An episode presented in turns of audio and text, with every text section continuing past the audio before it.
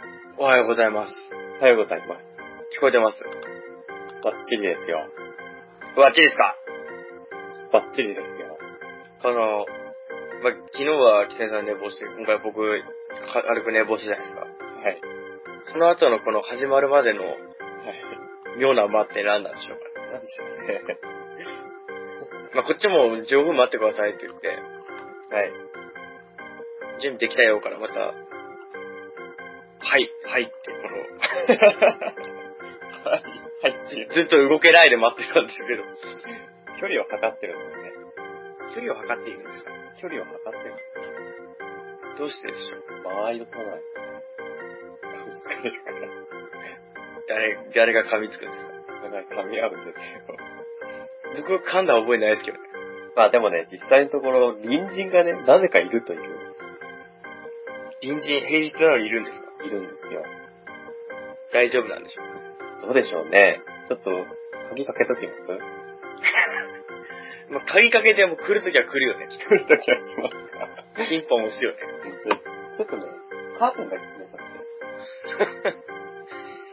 そんなに、聞こえちゃうもんだ。もう、すごい聞こえるよ。大丈夫大丈夫でしょう、昼間だから。むしろ昼間ぐらいは許してほしいとこだよね。うーん、そうだね。まあ、出かけてほしいね。だって今までこれ、十、今日3回目ですけど、そうですけどね。被ってんですか、そんな人。その隣人いなかったですよ、ずっと。いや、ずっといますよ。じゃあ今に始まったことじゃない まあそう、そうなんですけどね。つまりは、そうなんですよ。こんちは、ダジラでございます。こんにちは、キツネですよ。これ収録してんですよね、もう。スイッチオン今からいや、ごめん、入ってた。本当にそうやってね、私を、何私をそうやって困らせるよね。困った顔が痛いの。 もう怖い色で困ってるってわかるでしょ何その声。すごい困ってるよ。困ってますかそんなわけでね。はい。本日原曲プレゼントに第13回ですか。はい。もう13回ですよ。そして不吉な数字13ですよ。そうですね。うん。これを乗り切ればもうあとは怖いもんなしということですね。そうですね。あと44回じゃないですか、怖い の。 42とかね。40、40代怖い。 40代怖いですね。40代じゃ暗いテーマで攻めます。うん。はい、テーマでいきますか。そうなんですよね。なわけで本日第13回、テーマは何でしたっけテーマは、さしす。すですね。す。すは何だすですよ。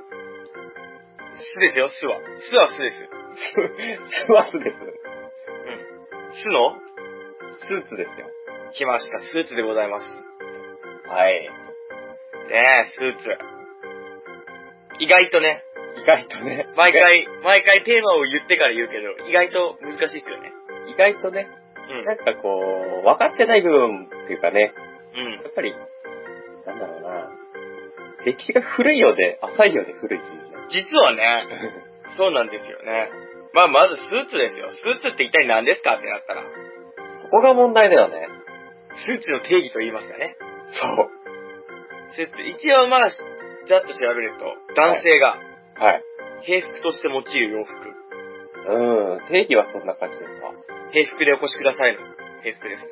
あれ、はい制服って何違うのあの、私服っていうか、あの、うんちょっと、なんか、ジャジャージじゃダメなのなんか平服でお越しくださいとかよく結婚式の二次会とかで言われるんですけど、うん。原則としては、うん。まあみんなスーツ着てますけど、実際のことはうん。いいんですって、普段。あ、そうな普の段格好で。えー、だだけけどど、で も、あの結婚式の二次会に三本線のジャージ着てったら、ダメなんだ。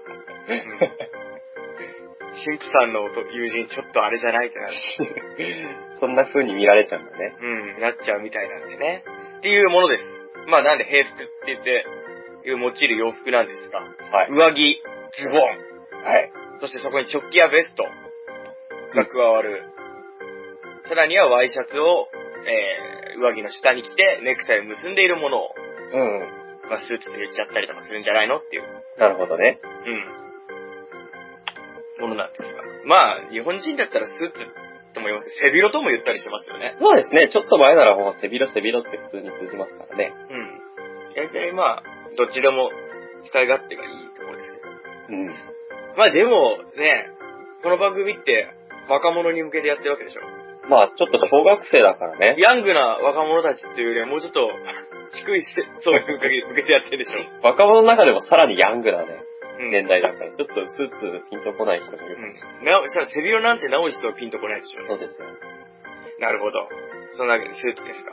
はい。スーツはもう、なんでスーツっていうか、とこからなんですけど、スーツですかはスーツのまあ歴史というか起源、い。簡単にですけどね。はい。スーツはまあ19世紀のイギリス。はい。で、当時は、スーツって呼んでなかったらしいんですよね。そうなんですかうん、スーツじゃなくて、ラウンジコートみたいな。あー、ラウンジコート。うん。っていう言い方をしてたみたいで、うまあランジウンジコートってラウンジですから、くつろぐみたいな、ゆっくりするみたいな。なるほどね。にコート、上着ですね。外、外着って、外、外着、外套、うん。うん。上着のことですよね。羽織るものですね。なんで部屋着とか、レジャーとか、うんうん。まあ、普段着で上に羽織ってるもの。現代人風に言うとジャージ。まあ、そうですね、極端にジャージスウェットのようなスーツが、スーツがね。ちょっとピンとこないですちょよっとね。ピンとこないですね。でもまあ、スーツよりもっとなんでしっかりした着物があったわけで、うん。モーニングコートとか、はい。クロックコートみたいなのは、はい。もっとかしこまった感じのものなんで、それと分けて違いとしては、うラウンジコートっていうのはまあ、ん。なる一ほ般の人が部屋着やレジャーとかに着ている。ど。あ、じゃあそういう格式ばったのに比べて、ちょっとくつろいでるっていう。そうだね。うん。そういう感じですね。なるほど。まあ、スーツって、言葉の意味としては人揃いの服っていう、おうスーツ自体の言葉の意味はね。あ、そうなんだ。なんで一つの能力で構成されてるものですよ。ああ、ああ。同じもん使って。いうところで、まあ、実際は、お今でこそスーツなんていうのは、もう大体同じ素材使って同じもんで、うん。あの、着ます、着こなしてますけど、はい。当時は結構バラバラだったんですね。そういう人揃いの服と言っても。バラ人バ揃いラのだ。布と、ううん。ーん。色とかも違うし、素材も違う、もう、上下で着用したりするみたいですね。あ、そうなんだ。はい。へえ。もちろんスーツの歴史を調べてくれてるんですよね。何その歴史係みたいな。え、歴史係でしょ歴史係って、そう、まあいいですよ、歴史係で。ちょっと、まあさっき言ったイギリスなんで、19世紀なんでそんな古くないのかなっていう。そうですよね。19世紀なんてたかだか100年ちょっと前ですから。うん。うん。まあ20世それは紀。 200円いくかいかないかぐらいですかそしたら。 22世紀じゃないですけどね。で、歴史は なんか、すごいね。その僕歴史はちゃんと残してありますよ。ちゃんとその部分丸々調べてない。全く調べちゃいないよ。まあ、斜め読みでは読みましたけど、調べることになさってあったんですね。はい。ただね、歴史調べたんですけど、はい。なんていうか、スーツ自体はまだ150年ぐらいしか経ってないらしいんですよ。うん。で、まあその決まったというかね、その150年の歴史っていうのが、うん。まあ今の形、うん。あのー、なんか、この上と下で揃えの木で作って、はい。っていうのが大体150年ぐらいらしいんですよ。うんうんうん。で、それまではもうバラバラのうん。スーツっぽい格好だったんですね。そうらしいです。今で言う。バリバリの、なんか、こう、勲章を授与みたいなね。うんうんそういうのがもう正式な場があって、うん。そんな場で今のスーツなんて着てったらもう、紳士淑女から袋叩きですよ。うん。ジャージはねえぜ、みたいな。ジ ャージはねえ。ジャージはねえぜ。ジャージはねえぜってなりますよ。うん、そりゃ。うでですね、ん。はい。なんかこれがこう、なんていうのかな、ちょっと書いたんですけど、はい。過剰書きみたいになっちゃってね、うん。なかなかこう、わかりやすくお伝えするのが難しいと言いますつまか。りは、調べたけどまとめちゃいないと。まとめすぎちゃったのかなえ、そうなの通り過ぎて。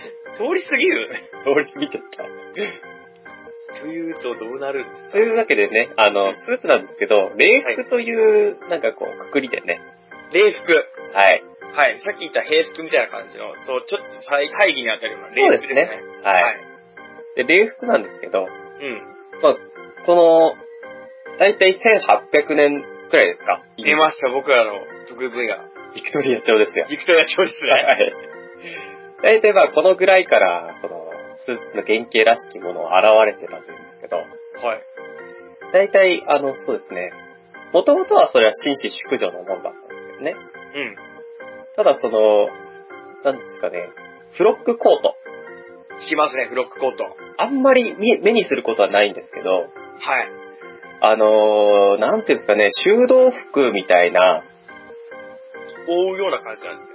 膝ぐらいまであるんですよ、丈が。そうですね、フロックコートは。なんですけど、あのー、これがですね、もともとは本当に古いところから見ていくと、うん。あのー、なんですかね、農民とか、うん。そういう人が作業着で着てたものらしいんですよ。まあ、多分傍観的な意味で丈が長かったりするんでしょうね。どうなんでしょうね、その役割とかはよくわかってないんですけど、うん。なんか、まあもともとそんないいものじゃなかったんですって。フロックコートが。そうです。はい。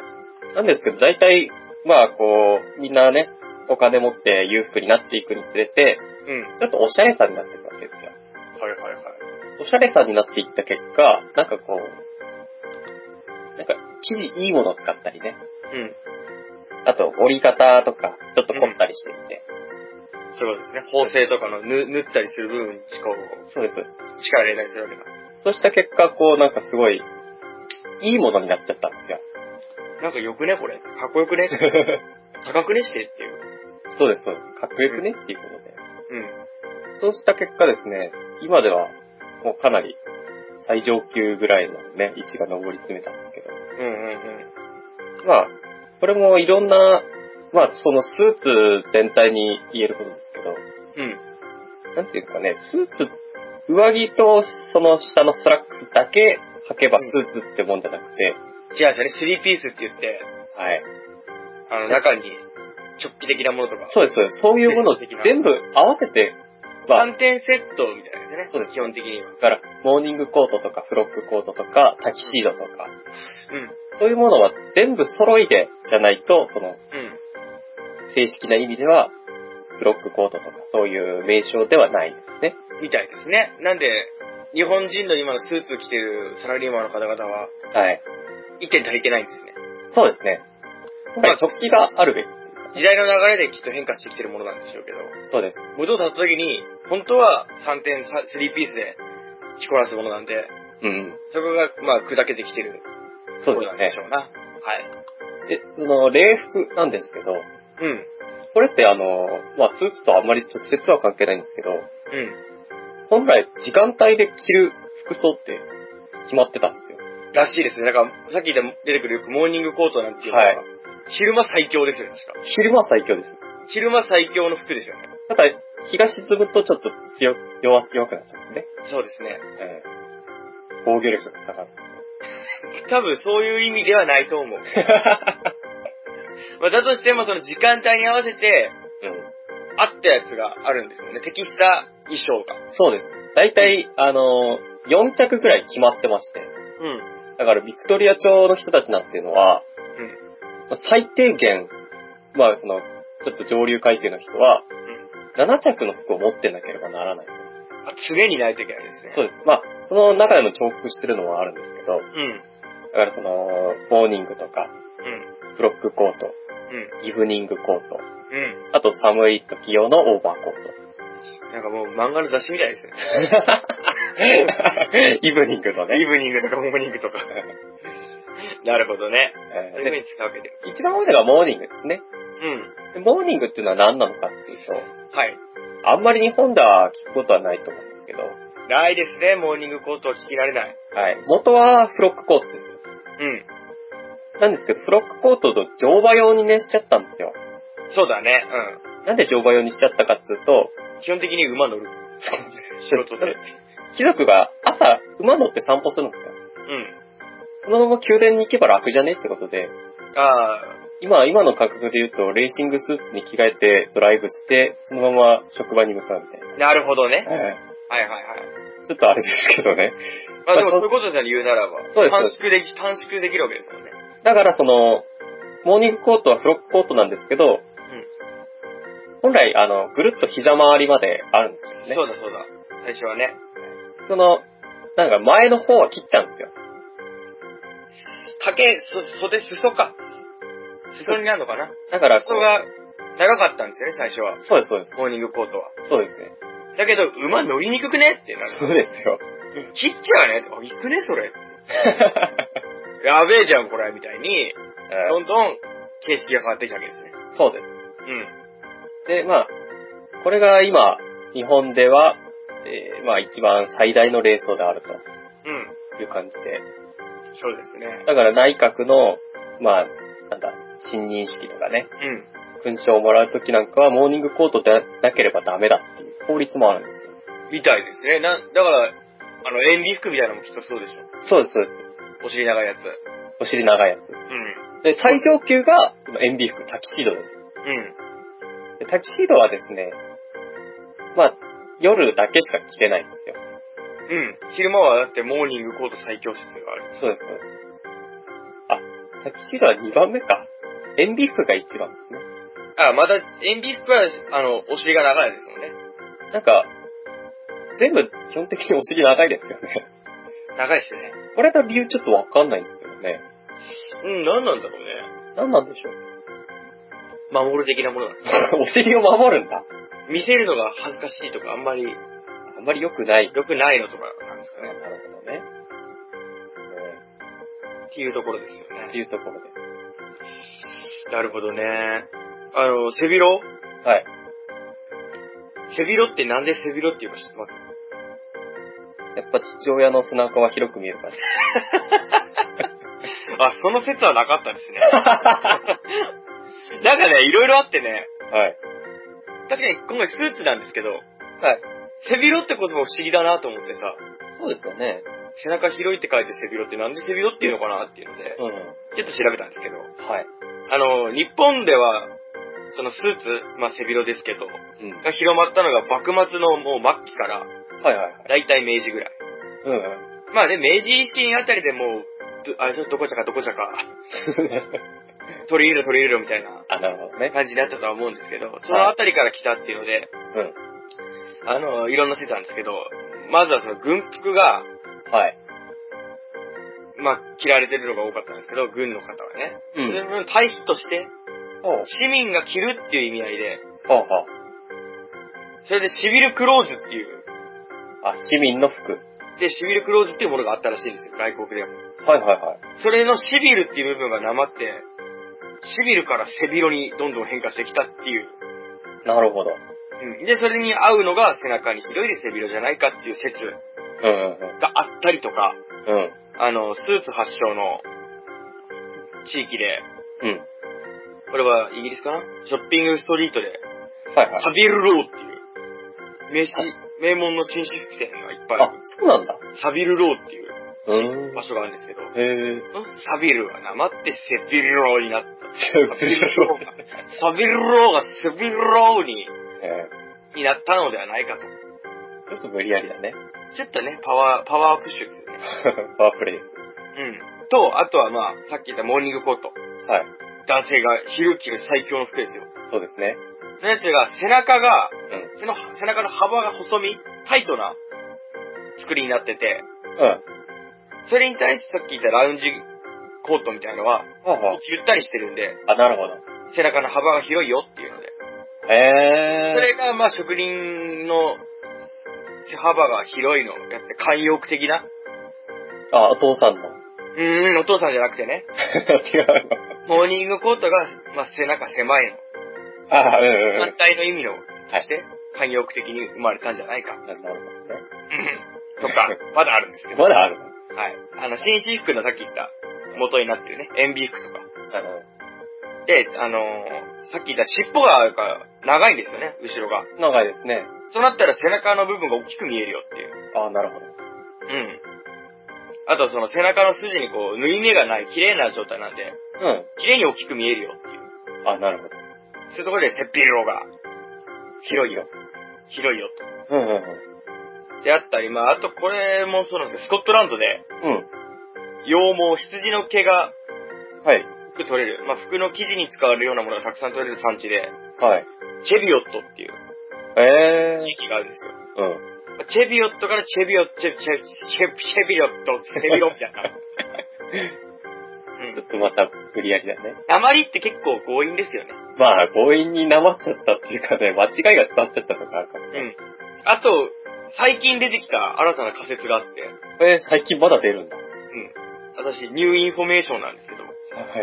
あの、英訳で、うん英訳から中国語に訳すときに、うん。ベストってあるじゃないですか。はい。ベストが中国語では、背中に心って書いてベストって読むんです。ベえー、そうなんだ。うん。っていうので、うん。背中って文字が使われてるので、うん。まあ、なんやかんやで中国語から一旦変化したときに、その、背を使ううん。うん衣。類として生まれたのではないかっていう説も、へあったりとかっていう、ー。なかったりとか。なかったりとか、ちょっと僕もタイムマシーン乗らないかけちゃった。ね、そこは。そうだね。なかなかいろいろあるんだね。みたいですね。なんで背広って一言言っても、うん。当たり前のように使ってますけど、得意げに語源を聞かれ ても、まあどれでしょうと。なまったんじゃないっていう。まあ、おおむね鉛で。おおむねなまり説が強いですね。なるほどね。うん。っていう感じですね。背あんまり広。分かってないんですね。分かってないところなんですよ。まあ、明治ぐらいに入ってきたものですからね。そうですね。うあ当時のその外来語って、ん。うん。結構、形崩れてますもんね。今で使われてるように。ああ、なるほどね。そういうのもありますよね。カステイラとかもそうじゃないですか。あーカステイラなんてのは、うポルトガル語でしたっけん。オランダなんだなんか、とにかくヨーロッパ諸国ですもんね。そうですね。カルタとかも、うんうんああいう言葉とかもいっぱい流れてきてますけど。うん。うん。なんで、そういう風に砕けてきてるっていう部分もいっぱいあるんでしょうね。うん。なるほどね。スーツですね、それが。なるほど。スーツは、普段着てるんですかスーツは普段着てますね。いいね。いや、よくはないですよ。いや、スーツ着ない社会人じゃないですか、僕なんて。スーツ着ない人じゃないですか。着ない人ですね。うん、着ない人なん で、憧れます正直。いや、いいもんではないですよ。そうなの一番無難でよくないいや、逆に、なんだろう。着ないなら着ない方がいいですね。着るなら着るで、あの、いはやー、だって思い返してみてくださいよ。学校の時だってさ、い。制服でした高校は。いや、私服ですね。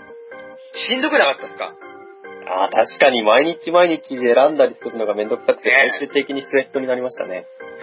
でしょはい。 スウェットなんでもう落ちぶれた息じゃないですか。正直。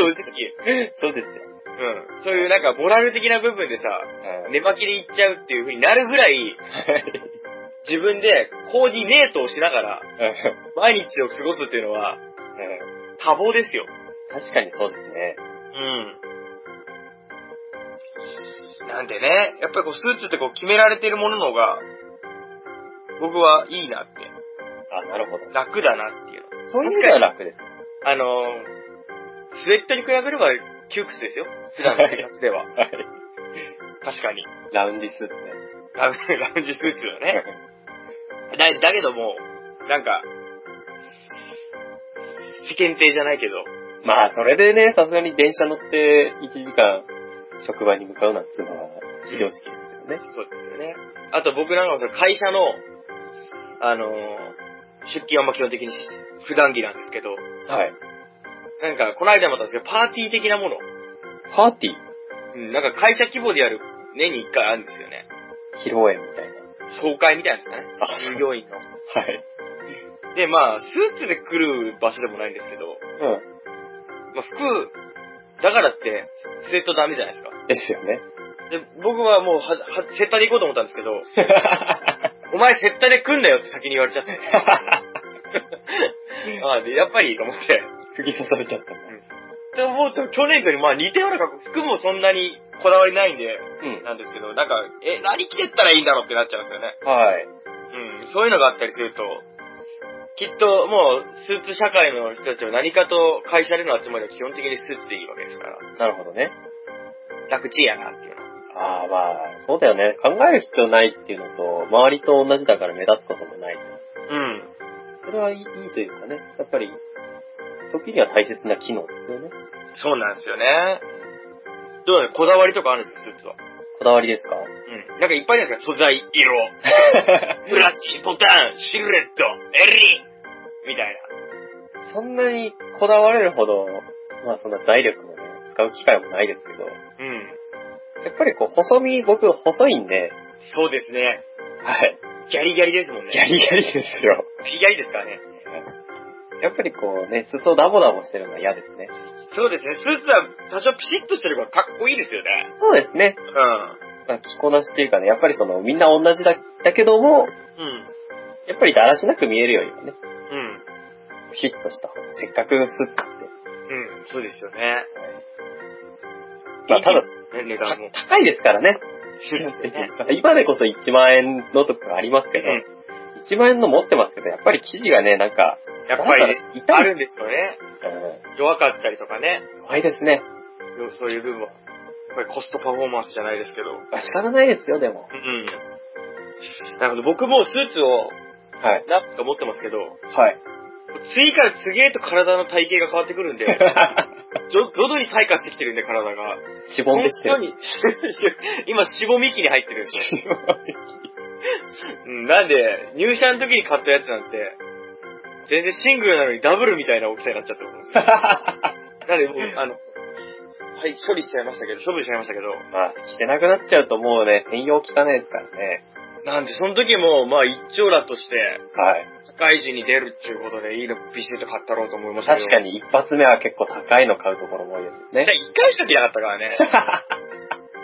あつこめっちゃ怒ってる。なんで痩せるのみたいな。 子供の健康と思いながら。いう感じでね、ありますけど。なんで、今、喪服ともう一枚持ってますけど。あれも普通ですよね。そうですね。やっぱちょっと別ですもんね。観光の支えで着てくような、うん。真まあっ黒い礼服っていうのは。ですよね。うん。そうなんですよね。ネクタイとかもこだわってますかネクタイはちょっとこだわってます。もうもちろんキラー吉影みたいな。綺麗な仕掛けのネクタイ持ってますよ。うわ持ってんのあれ限定ですけど、ド クロのやつ僕のやつ持ってます。かっこいい。へあれ1万ちょいするんですけどね。え。結構、ネクタイの方がスーツより高いっていうのが 結構持ってます。時々ありますよね。今着てるもので一番何後悔した時計みたいなことありますそから。うそうそうそう。うんそれと一緒ですよね。それと一緒ですまあ時計は結構、あの、まあ中盤とか柄じゃないですか。そうですね。しかもまあ持ってないですけどね。しかも結構、まあ服装にもよりますけど、使い回しできて、うん。うん。まあ、さりげない衣装であれば、どこでもつけていったりできる。そうですね。ネクタイってもうスーツしか使えないですからね。逆に言ったらそうですよね。あと酔っ払ってる時に頭にくるくらいですよね。頭に巻くぐらいの用途しかないですよね。 そんなステレオいないけどね、今の時代そんなステレオないと 思う酔っ払い。ここ10年ぐらい見てない。 じゃないですか。ステレオタイプの人はいないですけど。ちょっとやってみたらいいじゃないですか。あ、僕がですかそうで僕基本的にスーツで出歩く時すぐネクタイ取っちゃいます。す。確かに窮屈ですよ、あれ。だるくて。首がね、苦しいんですよ。なんか北の映画の、あの、たけしさん みたいな。なんで。ネクタゆイるゆるゆるにしゆるゆて、ね。るの、ゆるゆるの感じの。なるほどね。じゃあなんか、こう、こういう、スーツのこういう部分好きでこだわってるっていうのはあんまないんだ。うーん、ないですね。ネクタイぐらいね。ネクタイぐらいですよ。あとシャツも細身とかそういう部分ですかね。シャツもあの、いっぱい種類ありますよね。そうですよ。なんか、見に、買いに行ってもさ、はい。もう棚にいっぱい入ってるでしょ。ずらーって並んでまずす。れーっと 20×6 ぐらいの棚にこう、箱いっぱいに入ってますもんね。いっねぱい入ってて、どれにします言われても さ、え。いや、わかんないよ、こんなのと思いながら。まあやっぱりこう首の太さ、そうだね腕の長さ、うん。胴回りの太さ、うそういうので決まってくるんですよね。ん。ですね。あとは本当に素材も違いますし、うんうんうん。色なんだろう、ボタンのデザインとかも違いますもんね。よく見るとね、色が入ってたり、ちょっと凝ってたそり。うそうそう。あの、あとなんです襟のとこ止めるやつとかもあるじゃないですか。はいはいはい。襟の横に止めるやつとかも。はい。あれも何なんだろうと思いながら。ありますよね。な、なんかよくわかん形崩れないようにするのかな。そういうことなんですかね。うんあれネクタイしづらいんですよ。ですよあね。の、襟のとこについてるボタン。僕、未だにネクタイ一発じゃ結べないですからね。まあ僕も結べたら、お、今日はいいことあるな、みたいな。いや、その、それでいいこと終わったな、み たいな。 むしろじゃあ結べない方がいいんじゃない む しろそれ。結べちゃうともう今日、今日のいいこと終わりじゃん。今日のいいこと終わりっていう。さかの悲しい事実が待ってるんだよ。そういうことだったんですね。うん。なるほどね。そういうことか。スーツね。スーツって語れるようで全然なんか、調べても語れないんですよね。あの、多分僕が普段着てないのもあります。まあ、着てない、いや、着てたからっても語れるもんじゃないですよ。僕着てたら多分、あの、30、30分ぐらいは喋れます。 30もう30分経ってます よ。あ、そうなの大して変わらない。ちょっとじゃあ調べたもの出していきますけど。はい。さっき言いました、スーツ高えよと。はい。まあ高いと。うん。でもいつもこれまたピンキリの世界だってね、先ほども言いました、声優とかなら1万円で買いますわ。はい。まあ、かえってそんな、別に高いの上を、天井を見ると、うん。ずっとずっと高いよですね。と。いうので、やっぱ高い理由としては、生地、うん。あと縫製なんで、縫い方ですね。まあ、だからね、職人がハンドメイドなんてしたらハ、ンドメイドですね。あとはまあ、ブランド、ネームバリューですわ。ありますね。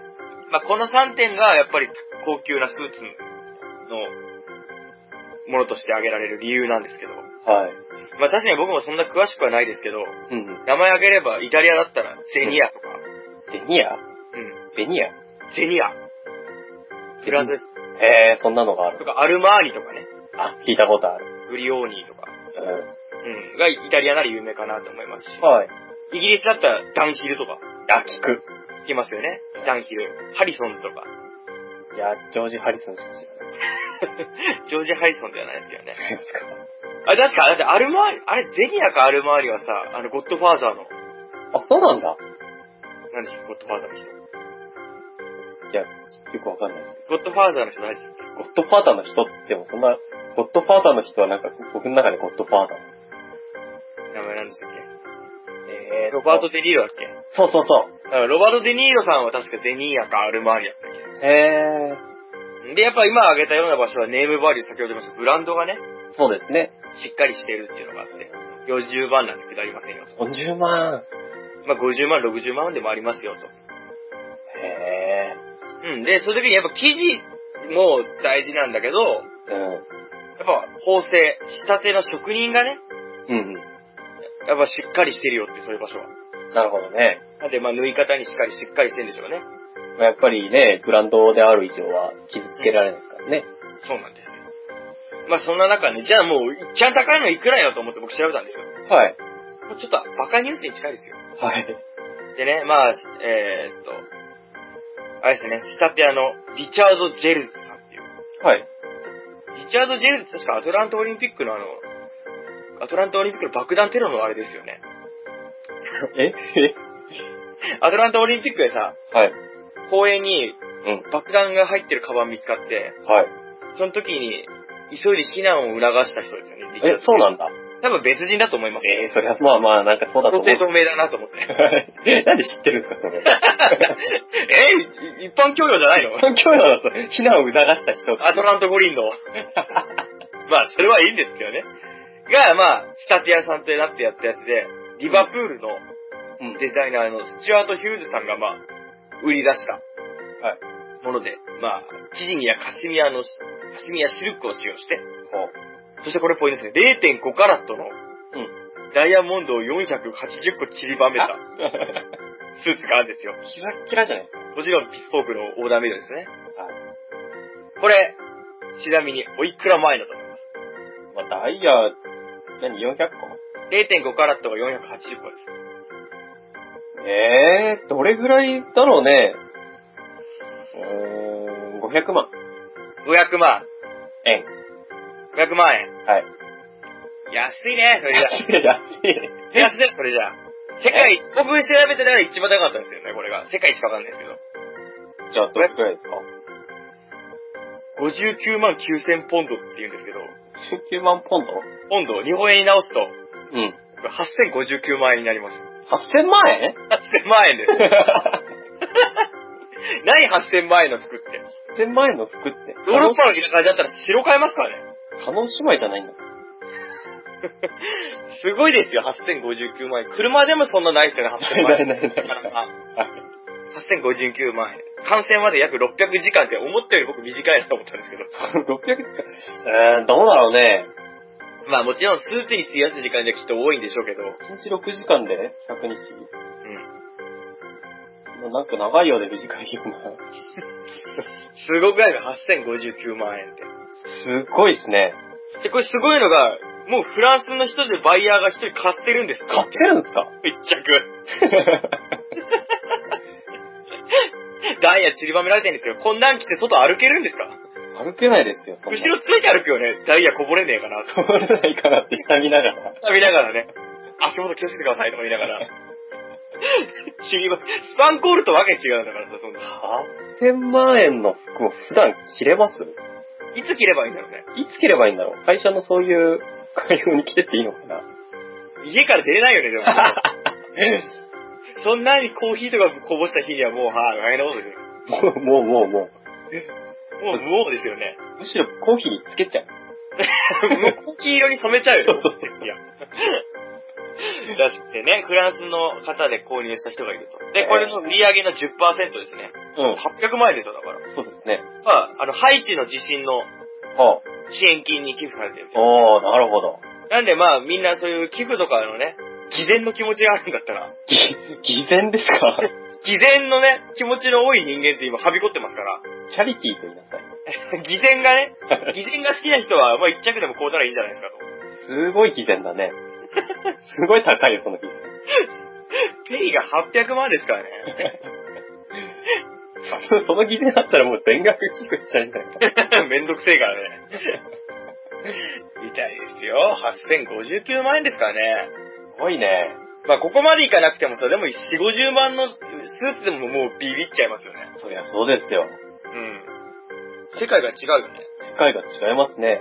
そんなスウェットにね、ま あ、8000万までいかなくても、まあ、100万のスウェットなんてあったらメンタも飛びつっちゃいますけどね。そんなん着る人いないですからね。僕3万のスカジャンでだいぶこすってますからね。そりゃそうですよ。3万の服なんて着ないですよ。 3万のスカジャンですら僕だいぶこすってるんですけど。 2万円のジャケットっていうか、あの、満点パーカーっていうんですかはいはいはい。あの、ウィンドブレーカーみたいな。うん。あれ、僕5年ぐらい着てるんですけど、はい。一回バイクでこけた時にもう、ズタボロになっちゃったんですけど、まあでも、そういう丈夫な素材なんでしょうね、そういうために。まあ穴とか開いてますよね。着てますよ。ちょっとね、多少の傷ぐらいじゃ諦めれないよね。諦められない。僕もそうですよあの、革の、合皮じゃない、本当本革の、そう。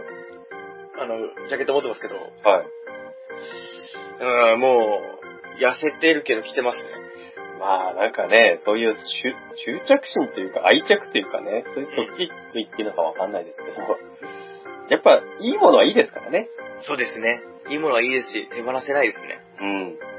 なんで、まあ、して、なんだろう、スーツじゃないけど、高い衣類買うときはやっぱ、丈夫な素材を意識しますね。あ、そうですか。僕は。まあ、かっこいいとかも大事ですけど、普段ね、長持ちするようなものを、殴り合いなんかしてるぐらいですから。殴り合いじゃないですけど、その、何万もするジャケット着てんのに酔っ払ったら道路で寝っ転がったりしますから。 絶対ダメだよね。 よくないね。そんな用途想定してないよ、ずっと。 茂みに突っ込んだりとか、 じゃりんこじゃないんだから。ことするんで、なんかあんま僕自身が多分安っぽい服で十分なんです人にもよるのかもね。よ。もちろんそうですよ。服が人を選ぶという。ロバート・デ・ニーロがあんまり素手とか着てほしくないもんね。確かにそうですよ。ロバート・デ・ニーロがさ。ロバート・デ・ニーロジャスコに行ってほしくないもんね。着てほしくないね。反転とか選んでほしくないね。盛況とか行ってほしくないもんね。 行かないでしょうけど。そうなんですよね、高級なスーツってことで。はい。 1059万円。高いね。うん、びっくりです。 59万円でいいよ。僕は。 59万円でももう十分ですよ。 それで10着は余裕ですもんね。 10着もしくは10年着ますよ。 なんですよ。なんか他にお調べになりました。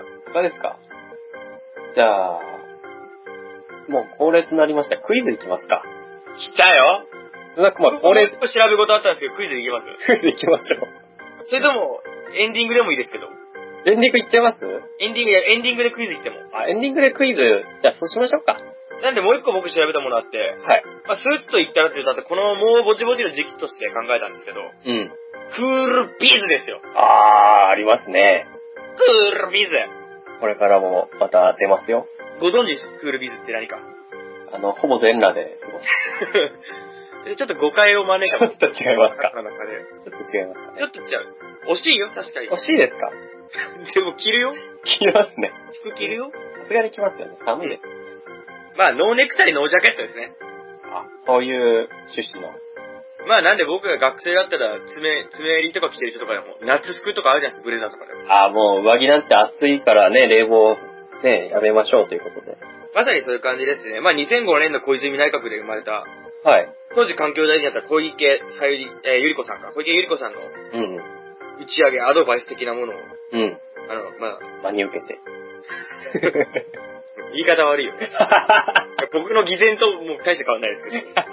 小泉内閣の方でね、え発足したはい。対策なんですけど、うん。環境省が中心になってね、やったやつで。まあ、クールビズですから、クール、涼しいとか、かっこよろしいとか、ビズはまあビジネス、うん。略ですね。クールビズという造語ですね。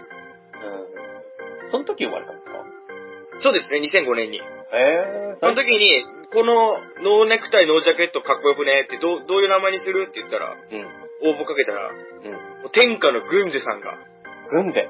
軍勢、うシャツとかで有名な、ん。そうですね、あの、下着ですよね。下着で有名な軍勢が、うん。クールビズ、かっこよくないみたいな。おー、軍勢センスあるね。さすが軍勢と思いながらね、決まったものなんですよ。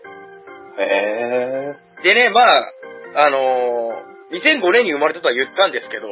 うあのー、70年代後半のオイルショックの時に、ん。はい。似たようなことが流行ったんですよ。流行ったっていうか、あの、対策として上がったんですよ。ストリーキング ですうね。んあの、かすっちゃいないです。 残念ながら、フォローしようがないね。かすっちゃいない。あの、省エネルックって言って、うんうんうん。まあ、当時その、オイルショックってね、うん油がねえぜっていうのがあって、うん。その時に東南アジアのスタイルをこう、取り入れようかなっていうので、うんうん。やったのが、あのー、聞いたことあるかもしれないけど、半袖のスーツとか、ああ、半袖のスーツスーツですかシャツじそゃなうく、スて。スーツ。ーツ、半袖のスーツとかを、 うん。これやったら、省エネとしてもいいし、なんか、かっこよくねみたいな。はい。 70年代にやったんですけど、うん。全然流行んなくて。まあ、ダサいでしょうね。まあ、ダサい。 なんで袖ない のと。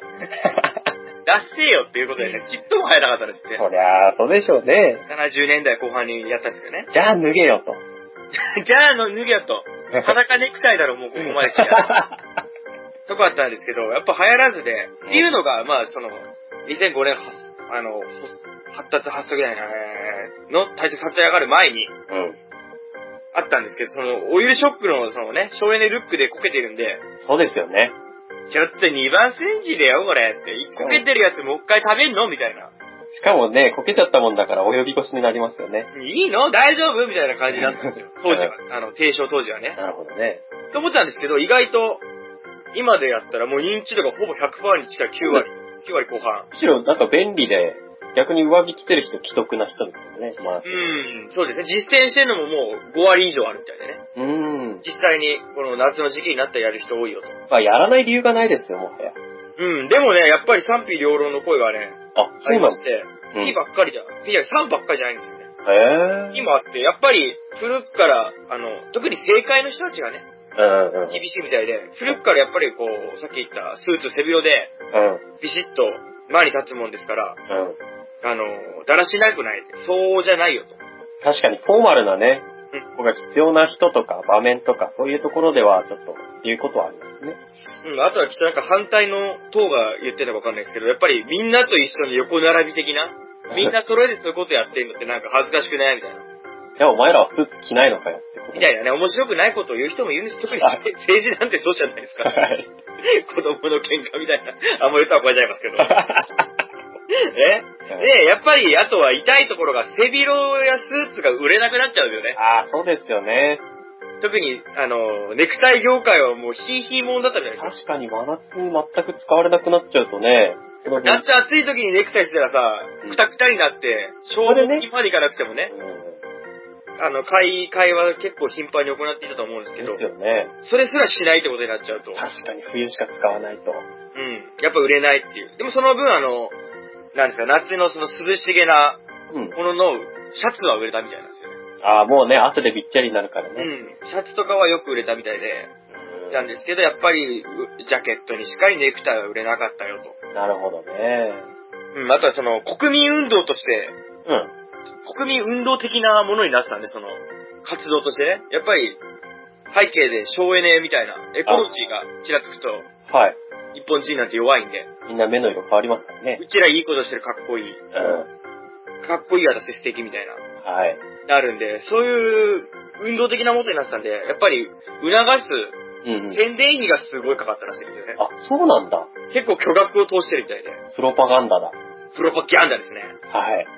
それがあったみたいで、やっぱり、そういう声を聞くと、うん。うんまあ、ピが多い部分もあるんですけど、うん。だとしてもやっぱり、その、原則としては28、なら温度25度ぐらいの設定を28度でキープするみたいなうん。意味合いでうん。やってたみたいなんですよね。その、涼しげになるほどね。エアコンの温度を少しでも、あの、高い位置でも、温暖化防止みたいな。うん、活動としてうん。やっていたものなんで、そこでお金かけちゃうんだったらとか、そうですね。あの、なんですよ、経済的に影響を出すんだったらっていうのは確かに言われてみればっていううん。ところでもあったりはしますね。なるほど。まあ、だとしてもあの、またあの、2011年のうん。東日本の震災があったことによって、やっぱり電力不足が続いてましたので、そうですね。やっぱりもう一度、こう、火が吹き返してるような感じのうん。クールビズとしての。なんか2013年は、じゃあ12年は、うんスーパークールビズだよみたいな。 なんかありましたね。 ちらっと。なんだろう、スーパークールビズ。スーパービッグイマみたいな、あれかなと思いながら。なんなんだろう。ちょっと見たんですけど、はい。うんまあ、それがスーパークルビズかちょっと定かじゃないんですけど、はい。あの、背広のね、うん。下の方、フラックスですよ。はい。あれを半ズボンにしてましたね。 それはダメだよね。あの、当時民主ですけど、はい。民主政権の人たち が、そのルックスでやってましたよ。ちょっと違うよね。ダサーと思いましたけど。ダサすぎだよね。やっぱりね、その、まあ、エコはエコでいいんですよ。うん。ダサかったら、なんか、その、みんなやらないよ。この服装である意味がないなって。みんなやんないよ。それならアロハシャツでも着てろよ。そうですよね。あの、さっき言った東南アジアとかだったら沖縄とかだったら、あの、結構多いですもんね。役員の方。そうですよね。沖縄の、えー、かりゆしっていうんですかかりゆしファッションって言って、うん。アルファシャツまでちょっと攻撃的じゃないような、ちょっと落ち着けめだけど、涼しげなシャツを、柄のついたシャツ着てるよっていう。その方がいいですよ、無理にスーパークルーディーなんてするより。そうです、スーパークールビルって何なん ですかしてさ、その、なんだろう。あの、若者の中心になるような有名人がそれを率先して言うっていうね、もうプロパガンダになっちゃいますけど、なうらわかりますよ結構いいおじさまたちが半、半パンでさ、うんこれやでって言って国を、く短パン、あの、短パンで国を考えられてほしくないですよね。ん。確かにそうです ね。短パンで僕らの経済をちょっと見るっていうの、面白い絵ですよね。 ちょっと面白いですよね。 もうなんかね、野党に襲われたみたいなルック違和感ありますよス。ね。裾をちぎられてね、う腹から逃げてきたよね。んちょっとだ、やっぱり、あの、小学校低学年が結婚式に、あ の、短パンでスーツみたいな、可愛いですけど、そうですよ。スリーのエクあのエクスパインダーしてね、うんああいう感じは可愛いですけど、おじさんが短パンはちょっとね、初老のおっさんがそれで真面目な顔してるんですよね。もう違和感しかないですよね。吹いちゃいます。本当ですよ。まあね、そういうのでスーパークールビズみたいな運動があったんですけど、まあ確かに電力、今回はなんで、うん。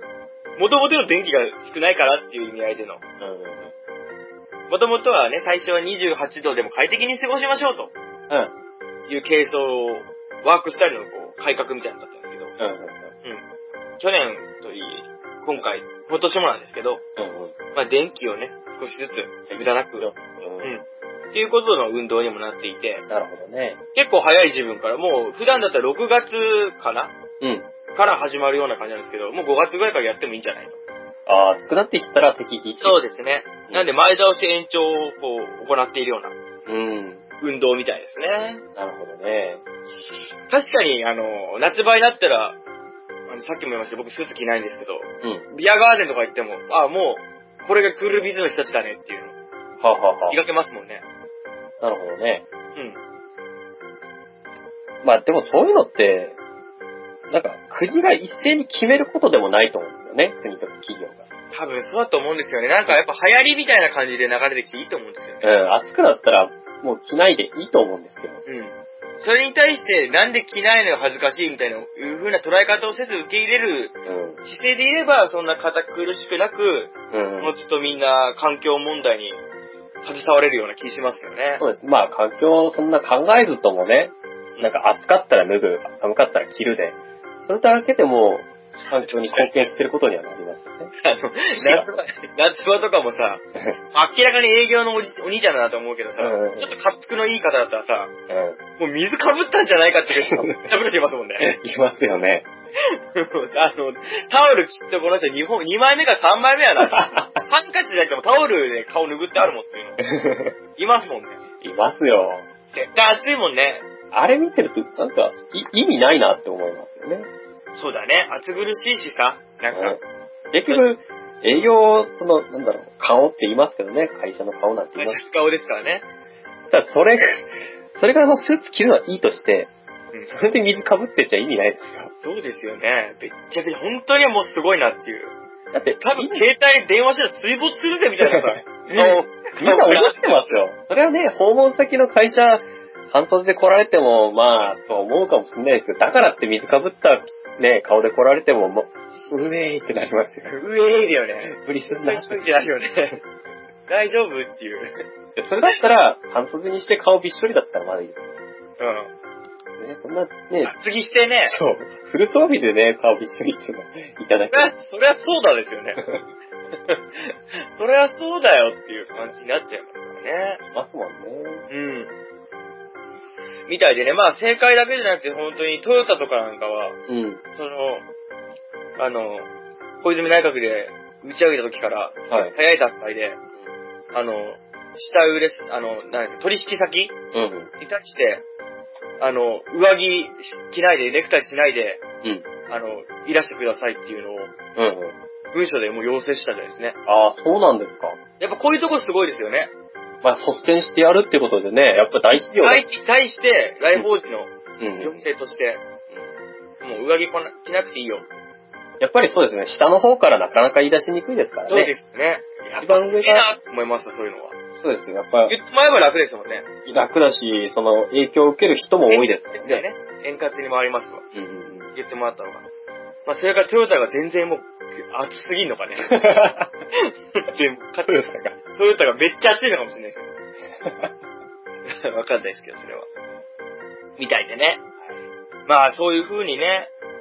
なんで、おしゃれでもありますけど、やっぱり平服とかも言いますけど、やっぱり、なんですかね、社会に出た日本人なんかは、スーツっていうのは割とスタンダードなスタイルであって、かなり身近なものですから、うん。うん。うん。うん。向き合い方も大切ですよね。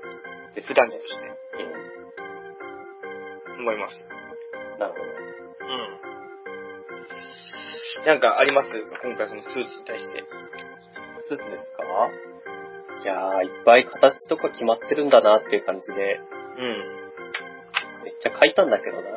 いや、書いてもだからやっぱまとめないとね。書いてもね。うん。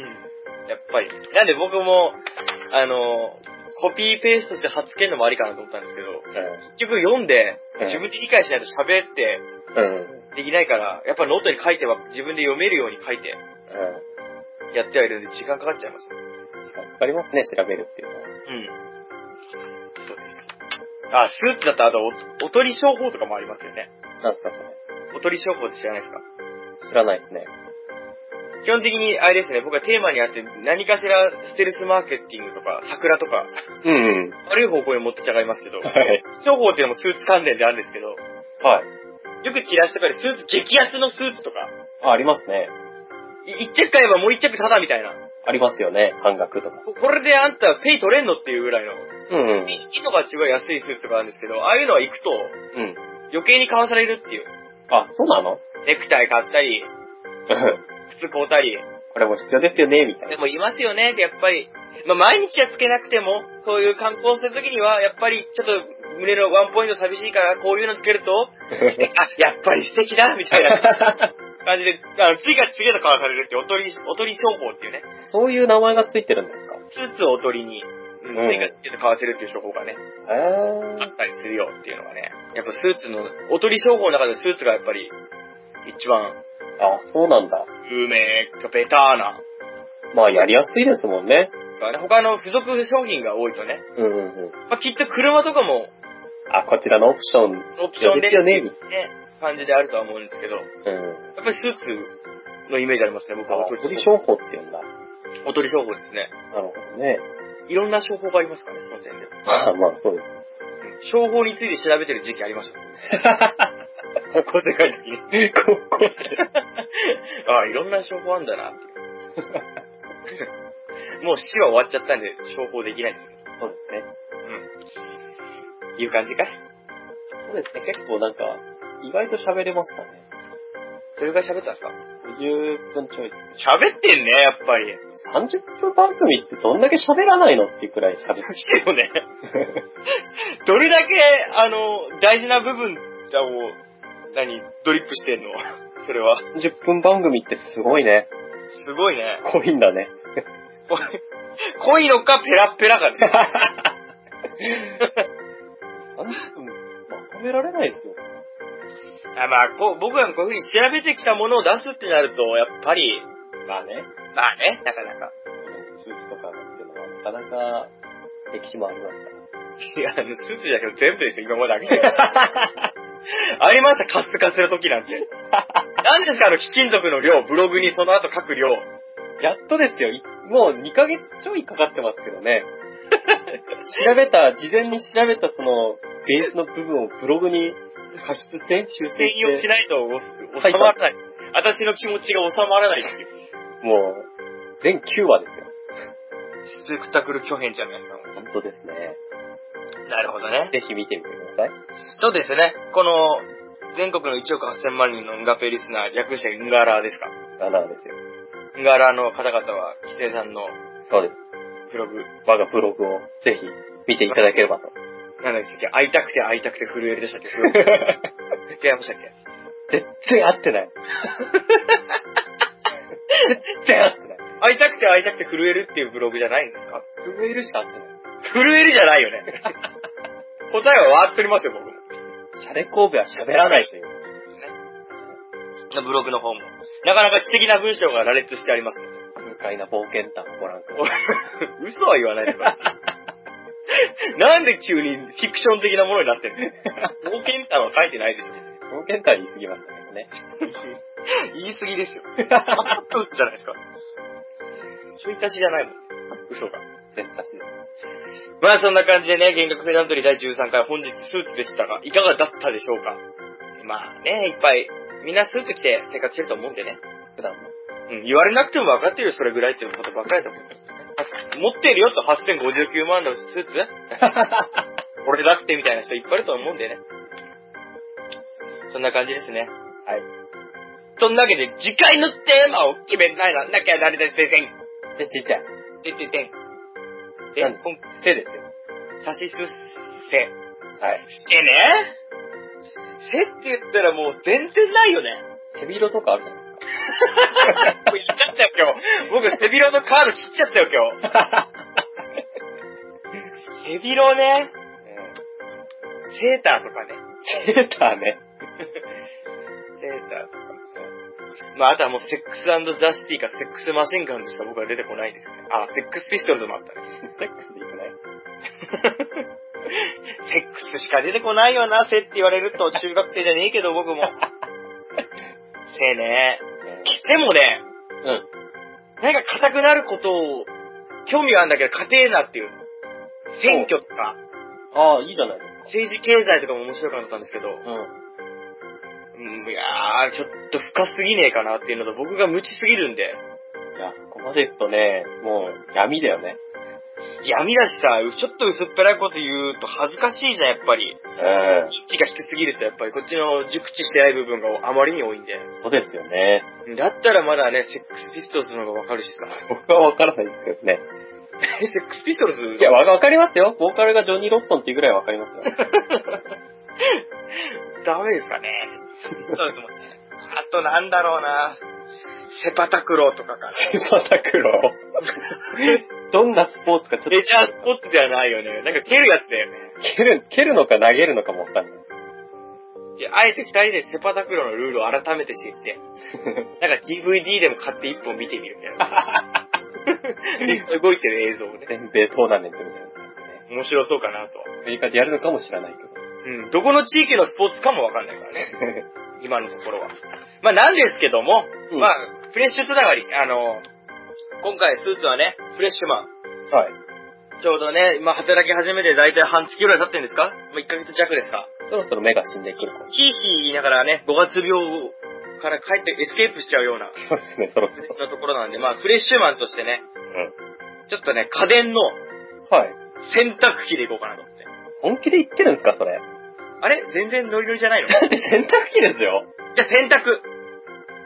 洗濯機じゃなくていいの逆に。そこまでなんか勢いよと言ってたけえ、なんで洗濯機面白そうじゃないど。ぐるぐる回るやつでしょ二層式もあるぜ。 葬式今時ない けど。おばあちゃんち行ったら二層式だぜ。もうないよ、葬式は。売ってんだよ、他のおばあちゃんちは二層式だぜ。 葬式って売ってる今。いや、振ってないんじゃない 知らないよ、今の子。やっぱり、せ洗濯機難しい。難しいね。そうなると困るんだよね。洗濯にします洗濯も面白いかなと思ったんですけど。はい。せえね。洗濯僕洗濯機そんな反応来ると思ってな 思ったんで、今ちょっと他のカードがない。大変な事態なの。えせー、せー何がいいかな。じゃあちょっとな、まあ、次生放送始まるでしょ、きっと。ー、いや、タイミング 合わないと厳しいですよ。あ、せ決めないと。そうですね。えー、洗濯でいいんじゃないですか。せなんかあるこの、あ、なんかせやりたかったせとかあ る背だけは考えてなかった。いや、考えとけや。 いや、あの、死とかは考えてたんですけど。あ、じゃあちょっとまた硬い、ちょっと広がっちゃうかもしれないですけど、はい。石油、あ、いいね。石油でいきますわ。いいね。 うん。まず、 洗濯機より、洗濯よりいいでしょ。洗濯よりはいいですね。洗濯よりはいいでしょ。いや洗濯機はね、ちょっとね、少なすぎないかなと思って。 6時間弱はいくらだと思ったんだけど。 6時間弱行くとちょっと逆にね、今度は収録しきれないな と思って。いや、 真面目なレースやめてくだ さい。OK ですよ、こっちは。洗濯か石油 石油で。石油。うん。わかりました。まあね、化石エネルギーってやつですか、いわゆる。そうですね。うん。化石エネルギーの石油の方で。はい。まあ、用途様々であったりとかね。また、結構僕ら地球環境について喋ること多いですね。そうですね。減額ペダントリーってひょっとして、はいエコ番組なんじゃないですかエコーをね、啓蒙活動してますからね。ね何かと、てか僕が多分調べることによって、地球環境に持ってっちゃう癖があるんですね。歴史は一切調べないで。エコ好きなんだね。きっとエコ好きなんですよね。エコをしないくせに、口に出して言うっていう綺麗事が好きなんでしょうね。偽善者なんだ。偽あれ 偽善者なんだ。私偽善者もしかして。というわけでね、音楽の釣り、前次回のテーマは、はい。生油でございます。はい。石油ということでね。うん。まあね、聞いてる皆様お便りとかもらえれば嬉しいね。まだ一通も来てないですからね。なかなかですよね、これはこれで。今来れば第1号になりますよ。何か当たりますよね、きっと。ユニクロのレジが、ゆいくんは何が当たるんですかユニクロのレジが当たりますよ。できもしないこと言うんじゃない。 レジって高いんだから。まあ、高いですけど、あげますよ。はいよ、はい、あげたじゃダメだよ。あげたじゃダメですよ。ダメかなそんなこ古典な手法。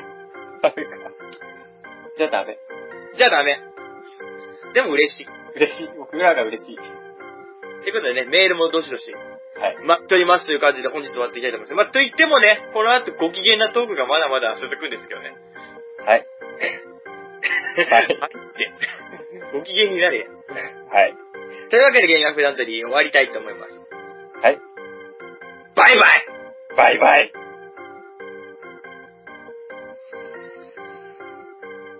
あっという間だね。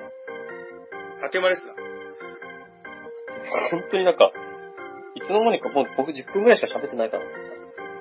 僕もそうですよ。13分くらいしか喋ってない気分でした。もう1時間喋ってます。不思議だね。不思議だキングね。クリーム取ってるね。クリーム取ってるよ。肉取ってるね。これ、生放送の前、多分需要は今日ほとんどないと今 思う日。、今日火曜日だからね。いや、まあ物は試しにでいいんじゃないですか。本当ですかえ えやるだけやったらいいじゃん。じゃあ、やってみます僕おしっこ行ってくるんで。はい。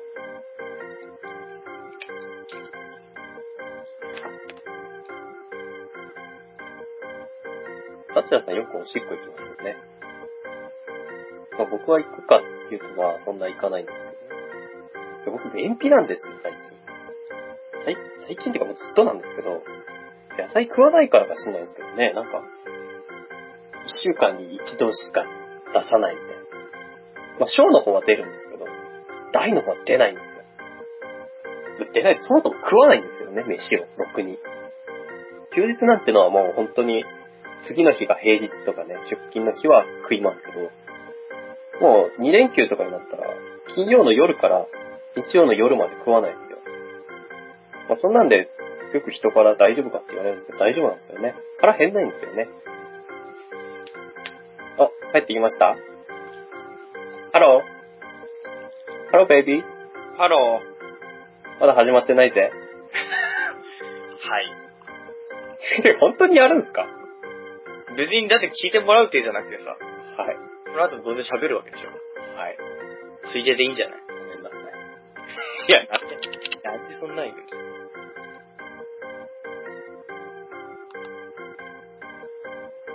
設定をね、どういじったものかっていう。え、この間の風には行かないですかバイトの子だから忘れちゃうんですよね。まあ2回目だからね。えー、っと、どうだったかなこれと、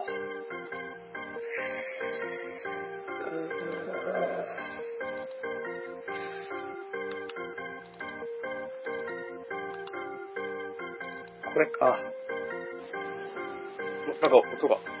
お、テスト、テスト。テテテテステスト。テストで。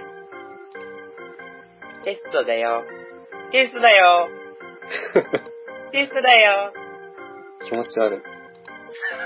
気持ちいいだ。 気持ちかねむしろ気持ちいいだ。いテや、スト、テスト。聞こえなくなっちゃった。気持聞ちこいえいな。く、全気持くち聞こよえくなくなっちゃっ気持ちよく聞こえなくなってきてる。た。テスト、テスト。タチラさんの声が全く聞こえないよ。なんでですかテステスト、ト、テスト。テス、テス、あ、こっちいじらないとね。テス。あ、あ、聞こえないですね。あす、あす、どうなってるんですかあ ?LINE2 だよなー、ああ、聞こえる。ー。聞こえますか聞こえるよ。配信するよ。。あはーい。 こっち。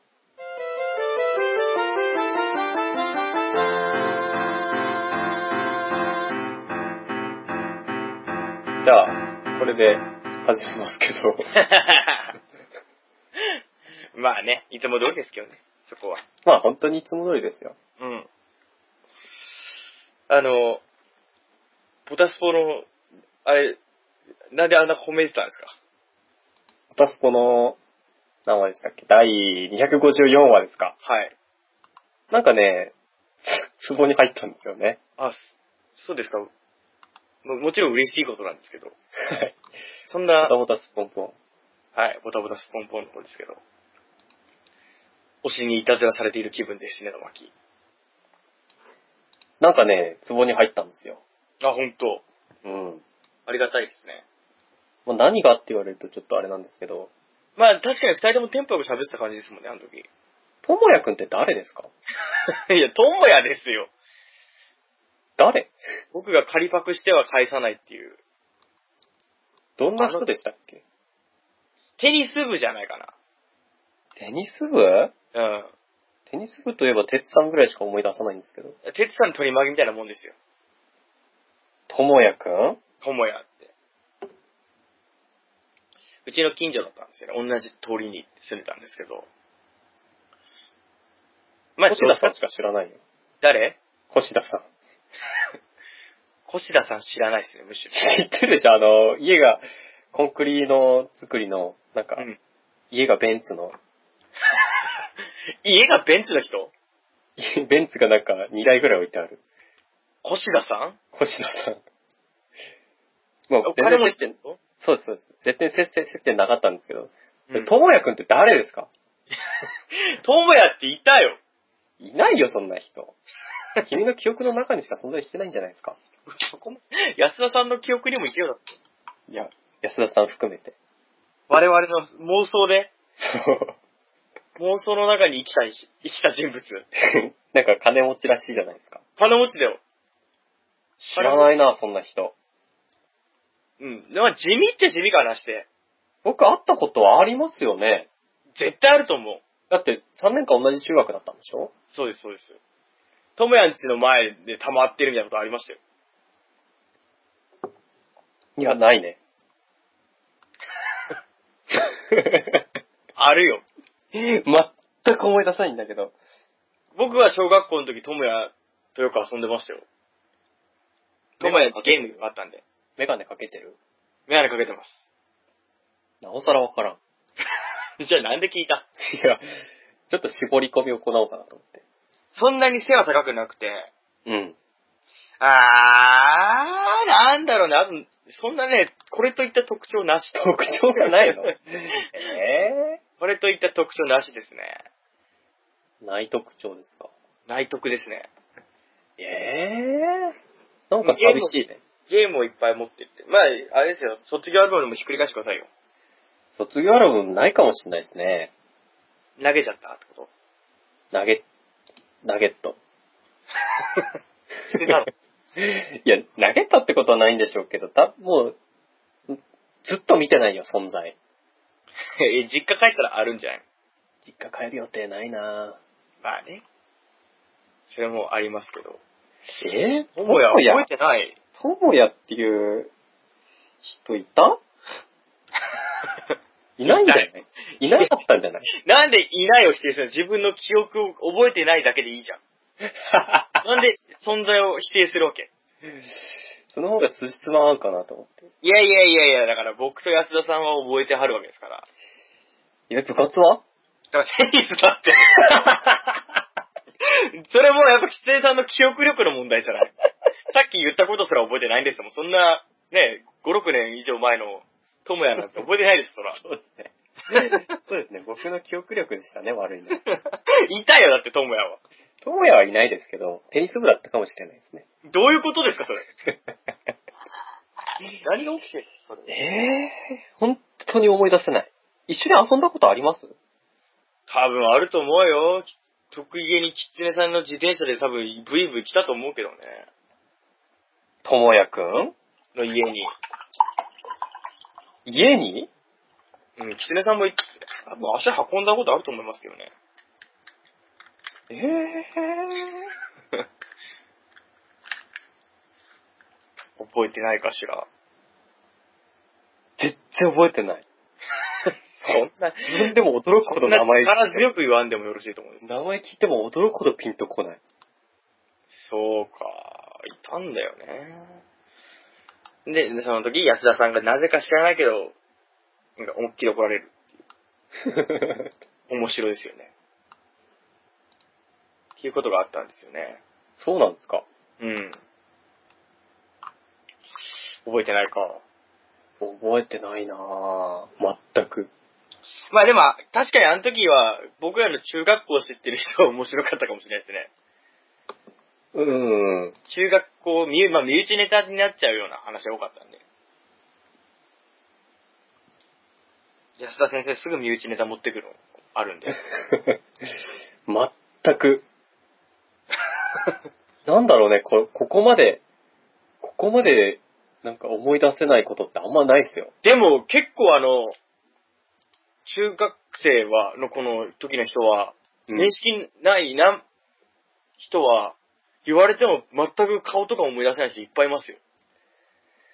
そうだね。 僕もそうですもん。さっき言ったベンツの人もわかんないですよ。わかんないですか家すごい近いんですけどね。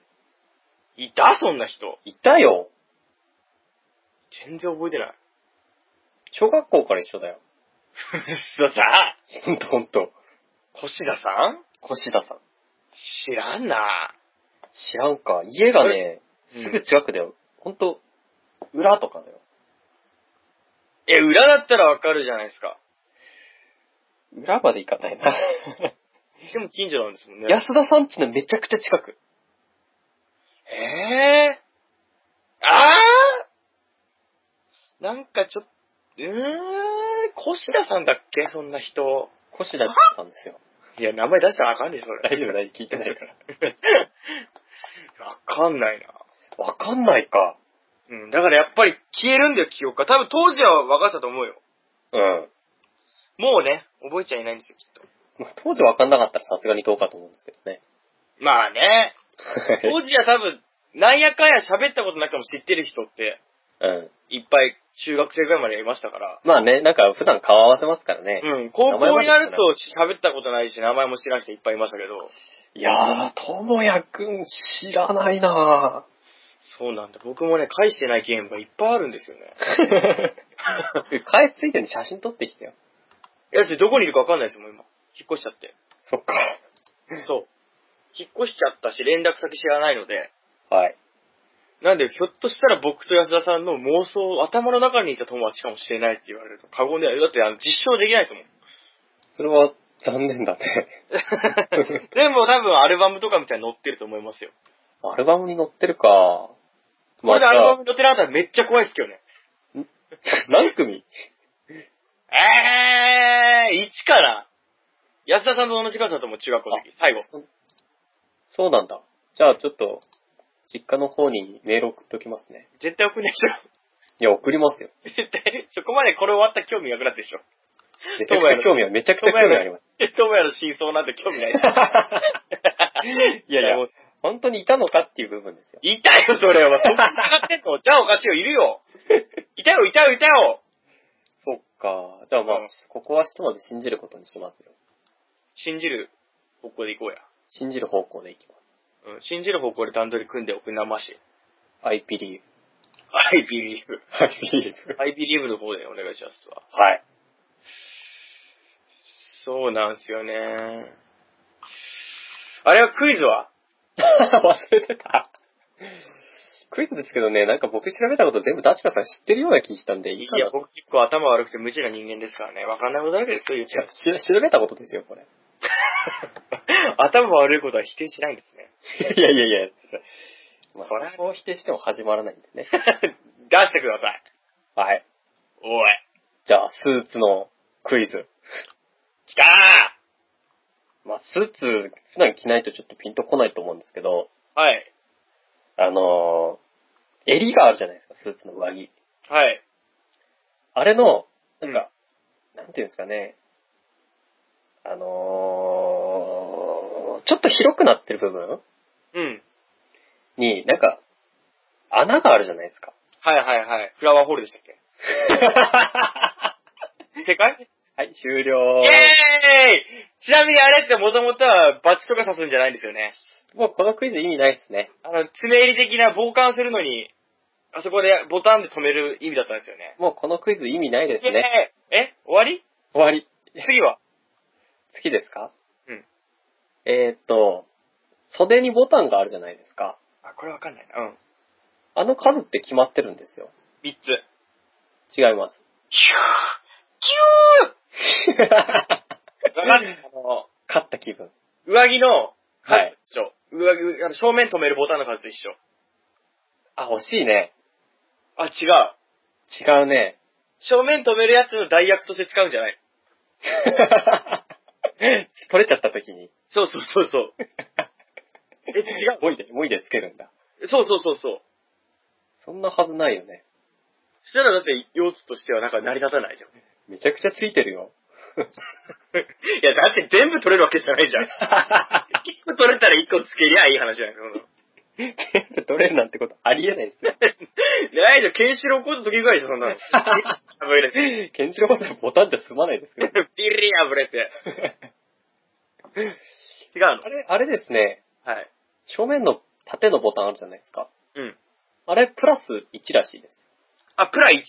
うん。それはなんでなんですかなんかバランスがいいからっていう。はあ、なるほどね。様式としてね。様式美ですね。バランスがいいわけだね。はい。まあでも本来4つって決まってるらしいですね。へえー。まうあん服によって違うんですけど。風に決まって行ってますってことなんだね。ん。はあ。なるほど。はい。あと胸ポケットのことなんていうか知ってますえーっとね、あの、スあれでしょ、スカーフでし、ハンケチーフ入れるやつでしょ。そうです、そうです。チーフポケットだっけなんか本来違うみたいですね。え、なんですか本来フラワーポケットっていうらしい。いやいやいや、それさっきのあれじゃないの。いや、あれは穴ですよ。バッチを刺すやつですよ。じゃあさっきの僕不正解でいいんじゃないいや、それは穴だからいいんですよ。うん。だから上着のポケットはうん。フラワーポケットって言うんですよ。あ、あれはあれで、花とか刺すんですね。あの、花ってか、絵になる部分なんでしょうね。そうなんですね。勲章とかバッチと確か、で、もともともハンケチーフ的なものを刺すために生まれたポケットって言ってましたから。そうです。そのうんポケット、上着のポケットの方は、うなんんかパーティーとかで花を刺すんですって。ゆえにフラワーポケットなんですね。はい。なるほど。うん。 これ、今回は正解率高そうだな。じゃあ、あのースーツの上着って、うん。切り込み入ってるじゃないですか、腰のあたり。はい。あれのことなんていうか知ってますベンツ 正解よしさっきのベンツはそういうことだったんですね。ヒントが隠されていたんですね。そうですよ。ところどころに散りばめてますからね。なるほどね。うん。さすが、合ってたぜ。もうこれ、クイズの意味ないな。ちなみにベンツの G 違うんですよね。車のベンツは B ですけど。 B で最後 Z だね。うん。でも、このスーツの方のベンツは V なんですよね。 V と T だね。うん。TS。うん。これはなんか馬に乗るときに切り込みあった方が乗りやすくね。確かに、みたいなそうみたいですね。流れで生まれたらしいですね。それのことなんていうか知ってます何ですかその、き切り込みそう。ベンツ。じゃなくて、一本入って、背中に入った切り込みのこと。あ、これわかんないです。あ、じゃあこれクイズ。 ヒントはヒント、真ん中に一本入ってます。うん。衣装。本書四五線。 本庁四五線は真ん中に一本じゃないです。いっぱいあるのあれ、ぐにゃぐにゃ曲がってるじゃないですか。いや、そういう、なんかさ、そういうこと言われると確かにですけど。 でも、大体地図帳とか見たらピーンと回ってるじゃないですか。そうですね。本書四五線ですね。全然違いますよ。カタカナ。カタカナ。なんと か弁当。なんとか弁当。うん。幕の内弁当。人の名前みたいになってますけど。幕 幕の内弁 幕の内弁当って。当。幕の内弁当。なんだ違う。違う。違なんう。 何ですかそれって僕が思うその縦の線の名称の予想ですよ。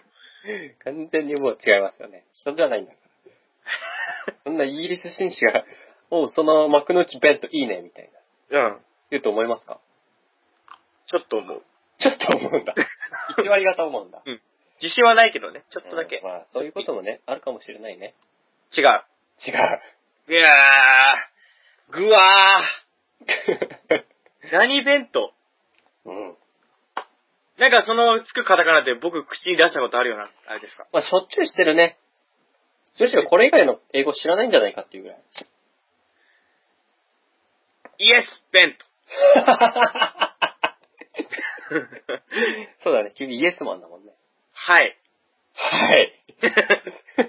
イエスはない。うん、プリキュアじゃないんだよ。あ、じゃあプリキュアかなプリキュア弁当キュア弁当かなキュア弁当です かキュキュア弁当。キュアモイスチャー弁当。あ、知ってたね。その単語以外の。あ、わかるよ、多少は。わかるね、プリキュアとか。してくよ。こなしに。うん。うん、そろそろ答えいいかいはい、お願いします。センター弁当って言うんですって。まあそうだよね。冷静に考えたらそうだよね。真ん中だもんね。真ん中ですからね。 そうだよね。うん。で、あれ馬用なんですけど、うん。左右にあるやつあるじゃないですか。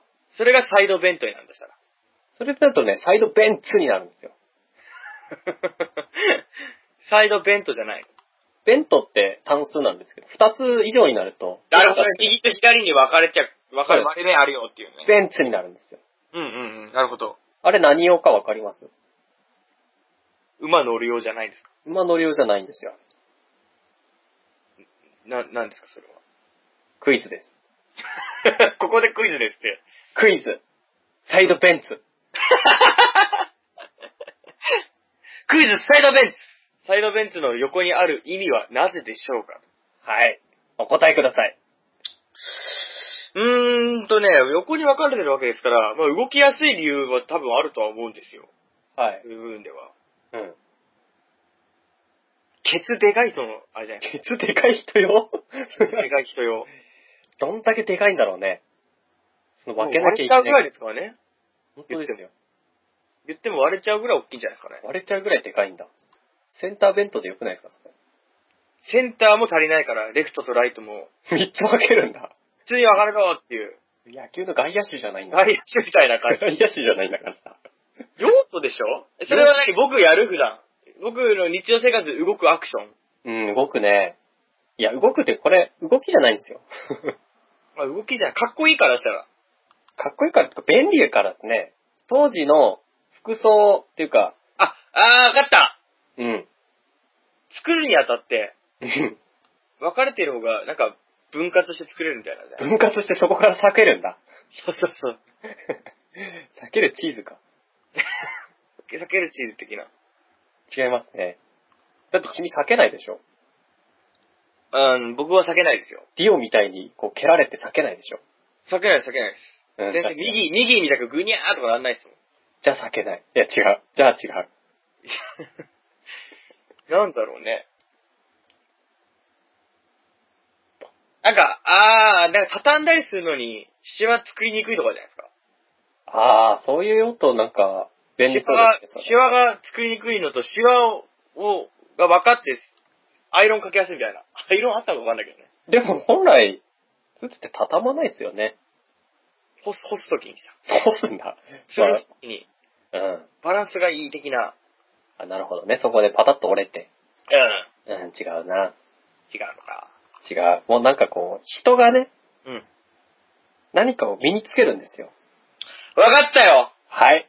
サーベルだそう正解サーベルをね、脇に刺すときに、そうです。腰スにムパーッズとだね、動きが。そう。サーベルか。ふわっと盛り上がらないからね、そこうんうんうん。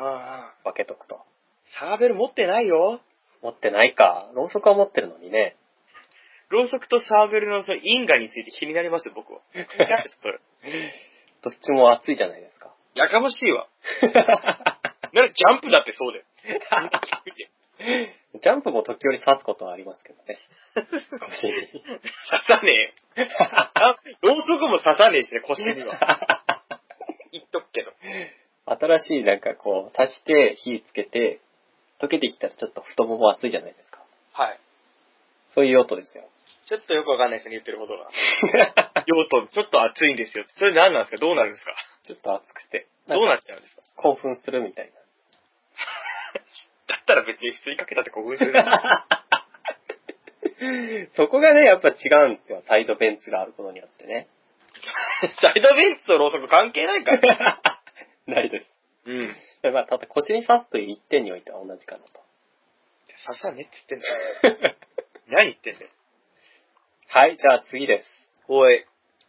えーっとですね。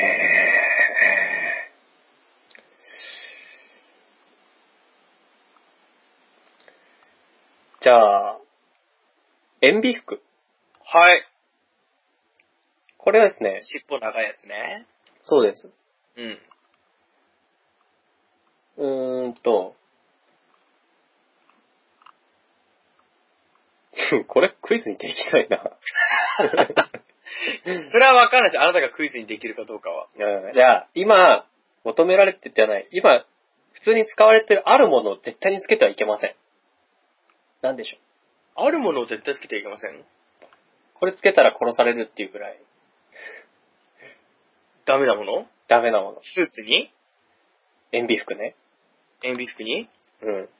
なんか、なんか国の、勲章みたいなのとか、ああ、違いますね。国、国旗的なものとか。いや、そういうもんじゃなくて、今、普通につけてるもん、つけられてるものですよ。今まあ、ダチュラさんは持ってないかもしれないですけど、ネクタイピン。違いますね。まあ、ちょっと近いような気はしなくもないですけど。へいやぇ複数あるんですよ。複数はい。もう、あのー、塩ビ服なんていうのは、形がもうこれって決まってるもんですから、うん。まあ、まあ、今のかなり大きなヒントですけど、うん。それ以外のものをつけちゃダメなんですけど、うん。今は普通につけられてるものでも、塩ビ服の時はつけちゃダメっていうのがいくつかあります。えー、なんだ時計。時計は OK ですね。時計大丈夫。はい。あれ、なんていうの、ワンポイントみたいなのあるじゃん。ブローチ的な。あー、どうなんでしょうね。それはダメなんじゃないですかえー、あと何さ。いかんものって。うーん、なんだ。ぼ僕持ってないですよね。持ってないでしょうね。吉根さんは持ってるんですか僕は持ってますよ。いっぱい持って ます。僕になくて吉根さんにあるもの。なんだろう。買えるんですかすぐそれって。買えますよ。100均でも買えますよ。 100均でも買えるペン ペン、ペンはダメじゃないですかわかんないですけど。 !100 均で買えるの金属的なものそうだね。金属的な、あるいは布的な、あるいは革的な。あ、そんな様々なのうん。キー、キーホルダーみたいな。キーケースみたいな。それはつけないでしょうね、さすがに。え、エビ服ってガチガチですからね。わかって るよわかってるよまあ、ダチュラさん持ってないって言いましたけど、うん。あのー、塩ビ服ジョークですから。なんでしょうか塩ビ服ジョークって。 なんなんだろう様式美ってやつですよ。ピアス。ピアスはつけないでしょうね。うん。それは、塩ビ服につけんの体につけんのいやー、塩ビ服ではつけちゃダメ。じゃあ本来は、服につけんのそれとも、そうです。服、服ですよ。服につけて、あ、ベルトだそう、ベルト。はいはいはいはいはい。ベルトは用いてはいけないそうですよ。なんでダメなんですかね様式美ですね。あサあ、スペベンダルート、じゃないとダメなん です。ベルト僕持ってますよ。 僕ベルトぐらい持ってますよ。ベルト持ってるか。いつもいつもね、ゴムのね、スウェット履いてるわけじゃないですよ、僕。お腹のとこゴムのやつじゃないですよ、いつもいつも。違いますうん。ビロンビもうロンやビロンみたいな痩せ、痩せてからベルトも総特化ですよ。そうですよね。穴がね、ちょっと足6りな個いと。か6個とか穴変わりますからね。それも変わっ、なんかすごいですね。どんだけ痩せたんですかいや30キロだって。 ?30 キロピーク僕の体重の半分以上ですよ。ピークピークで30キロですよ。ピークピークで30キロってことは今は60キロぐらいなんですかで、ちょいっとして今62ぐらいなんじゃないかな。どんだけ太ってたんですか90弱ぐらいありますよ。88すとか。ごいんだね、君って。で、60割ったんですよ、一回。ほうほう。これマジいなと思ったけど。でも今ちょうどいいぐらいですかね。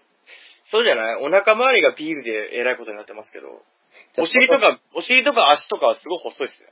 あ、そうなんだ。妖怪の子供みたいです。今僕、妖怪の子供みたいな感じで売ってます。ベムベラの。 うん。で、な、なんだろう、サザサザエ鬼みたいだよな。あ。ま、天の弱とか、枕返しみたい なんか、浮世絵に出てくるような。な。ああ、そうそう。本当に水木しげる先生、妖怪大全集に。ありますね、あんなふくらはぎ。あの、ふくらはぎ。なんか僕あんなふくらはぎしてますよ。強靭なふくらはぎ持ってるんですよね。いやいや、あんなふくらはぎですよ。妖怪みたいな。なんかキツネさんは全体的に細身ですからね。 まあまあまあ、全体的に妖怪ルックですけど。妖怪ルックって。妖怪系男子ですもんね。だってもう、あばら骨とかすごいですからね。だって今、40キロぐらいでしょ。 そこまでないです。いや、そこまでやってないです。まず軽いの。そこまでやってってないですよ。それもあったらもう、絶望的じゃないですか。うん。栄養失調ですよね。まあ、50キロはないですけど。 50キロないの多分ギリギリないぐらいだと思いますよ。 今、全国の宿女を敵に向ける発言です。 いや、その分胸もないんでね。 いや、胸あったら困るでしょ、だから なんでや、ボーイなんだから胸なくていいでしょ。まあ、胸あっても、まあ、困りますけど、いやそれ、そうですよ。胸がね、胸っていうか、その全体的に、なんかもうちょっとね、肉の層が欲しいですね。あ、僕はなんで、水泳やってたんで、うん。ほんと、5、6年やってたんで、おっぱいあんのおっぱいとか胸板が、体つきがガッチリしてますね。シュワルツェネッカーみたいな。言い過ぎだよ ね。あちょっとぽっちゃりした AV 男優ぐらいの体つきしてますよ。ああ、なんブキブキの AV 男優とは違うけど。かなり想像つくところが嫌ですね。 うん。汁男優みたいなんでそこに限定したのな。なんかね、い一時、今もまあ坊主なんですけど、もうちょっと長い状態で坊主で、うあの、もう痩せてる途中ですよね。まだ70割るぐらいの時は、ん。うん。メガネか、黒縁のメガネかけてたら、なんか汁男優っぽかったですよ、僕。なんで汁男優は黒縁のメガネかけてるんですかわかんない。な でも、見てみ汁男 優結構、結構、あ、ダチュラさん、汁男優、あれ、ダチュラさんじゃないみたいな人いますよ。まあ、まあそうですね。います映いや像、そ映像媒体で、あの、要チェックです、皆さん。そんなに汁男優の顔は見たくないですけど、まあ、見るもんじゃないけど、目につくね。そうですか。あと僕はそういう風に、あの手の映像媒体楽しんでます。いや、気持ち悪い。ほんその、本質ばっかりを楽しむばっわけじゃ ない。ま周りを楽しむっていう。はい本質が見えてないよ、 君。いや、本質楽しんで存分に満喫して ますよ。そら、存分に楽しんだ後に、うん。あと周りのインインタビューとか、あ、あの単数他のやつでも見たよみたいな。同じもん使ってんだね、このスタジオ一緒だみたいな。あのプール別のでも見たよ、みたいな。そうそうそうそうそあう。りますね。確かにありますよ。そういうのとか、あの、北館女優ってさ、北、企画単体の、その人一本丸々でやらないやつ。うんいろんな女優さんいっぱい出てくるんですけど、そこまで名前が売れてない人をうんうんうん。違うところで見たら、もう僕はこの人全面バックアップで応援したいなっていう。ファンファン的な、北館のファンになるっていう。あ、そういうのありますよね。うん。詰め合わせ的な。そうそうそう。それに出てくる人を違う詰め合わせで見たときに、うん俺はあなたのいい部分分かってるよと。 オムニバスのやつ。オムニバスのね。はいい。つか北館から卒業して上がって、自分の名前で頑張ってほしいなって。まあ、それ頑張ったら、ね、幸せなのかどうかっていう弁もあるありますけど。でもまあそこのリングに上がった以上は、あ、確かにね。上がったじうん、そうですねやっぱりね。ゃん。うん。最近の AV 女優って綺麗ですよね。もうさ、そこなんだよね。うんあ、のー、綺麗すぎてダメなんですよね。めちゃくちゃ綺麗ですよね。そう、綺麗すぎ。ダメだよ、あんなの。あれ、ダメだね。あれ理想抱いちゃうよ。幻想抱いちゃ うよ。そう、理想を抱くのと、なんかね、想像しにくい。ありえないから。自分が実際、そんなのありえないから、うん。想像しにくい。そうなんですよね。さて興奮しない。あ、逆にうん、やっぱり10点ぐらい、あの、100 10点満点中の10点9点の女優さんは、うん。うん、インタビューとか見て微笑ましく見るのはいいけど、うん。本番が始まるとちょっと興奮しない。なんか違うんですよね。あの、インタビューからの絡みって言いますか。うん。あそこの触りの部分はうん。結構いいんですよ。そうだね。ただ始まっちゃうとまたなんか違うんですよね。綺麗なのにと思っちゃうもんね。そだからダメなんですよ。だからやっぱ7点ぐらいの女優が僕はね、う。うん。楽しいね。まあいいんですけどね、綺麗な分には。いや、もちろんね、女性は綺麗な方がいいとは思いますよ。はい。だとしても手に負えねえなって思っちゃう。確かにじゃじゃ馬です よ。じゃじゃ馬だなって、僕の放送にはちょっと入ってこれないレベ ル。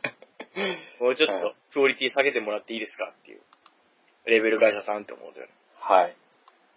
まあこれね、あのー一番フォーマルなね、塩ビ服のクイズですからね。なんでこんなに熱くなってんだろうね。塩ビ服はベルト持ちじゃダメらしいですよ。綺麗にカットできるかのよう な、カットできるかのような切り抜け方したね。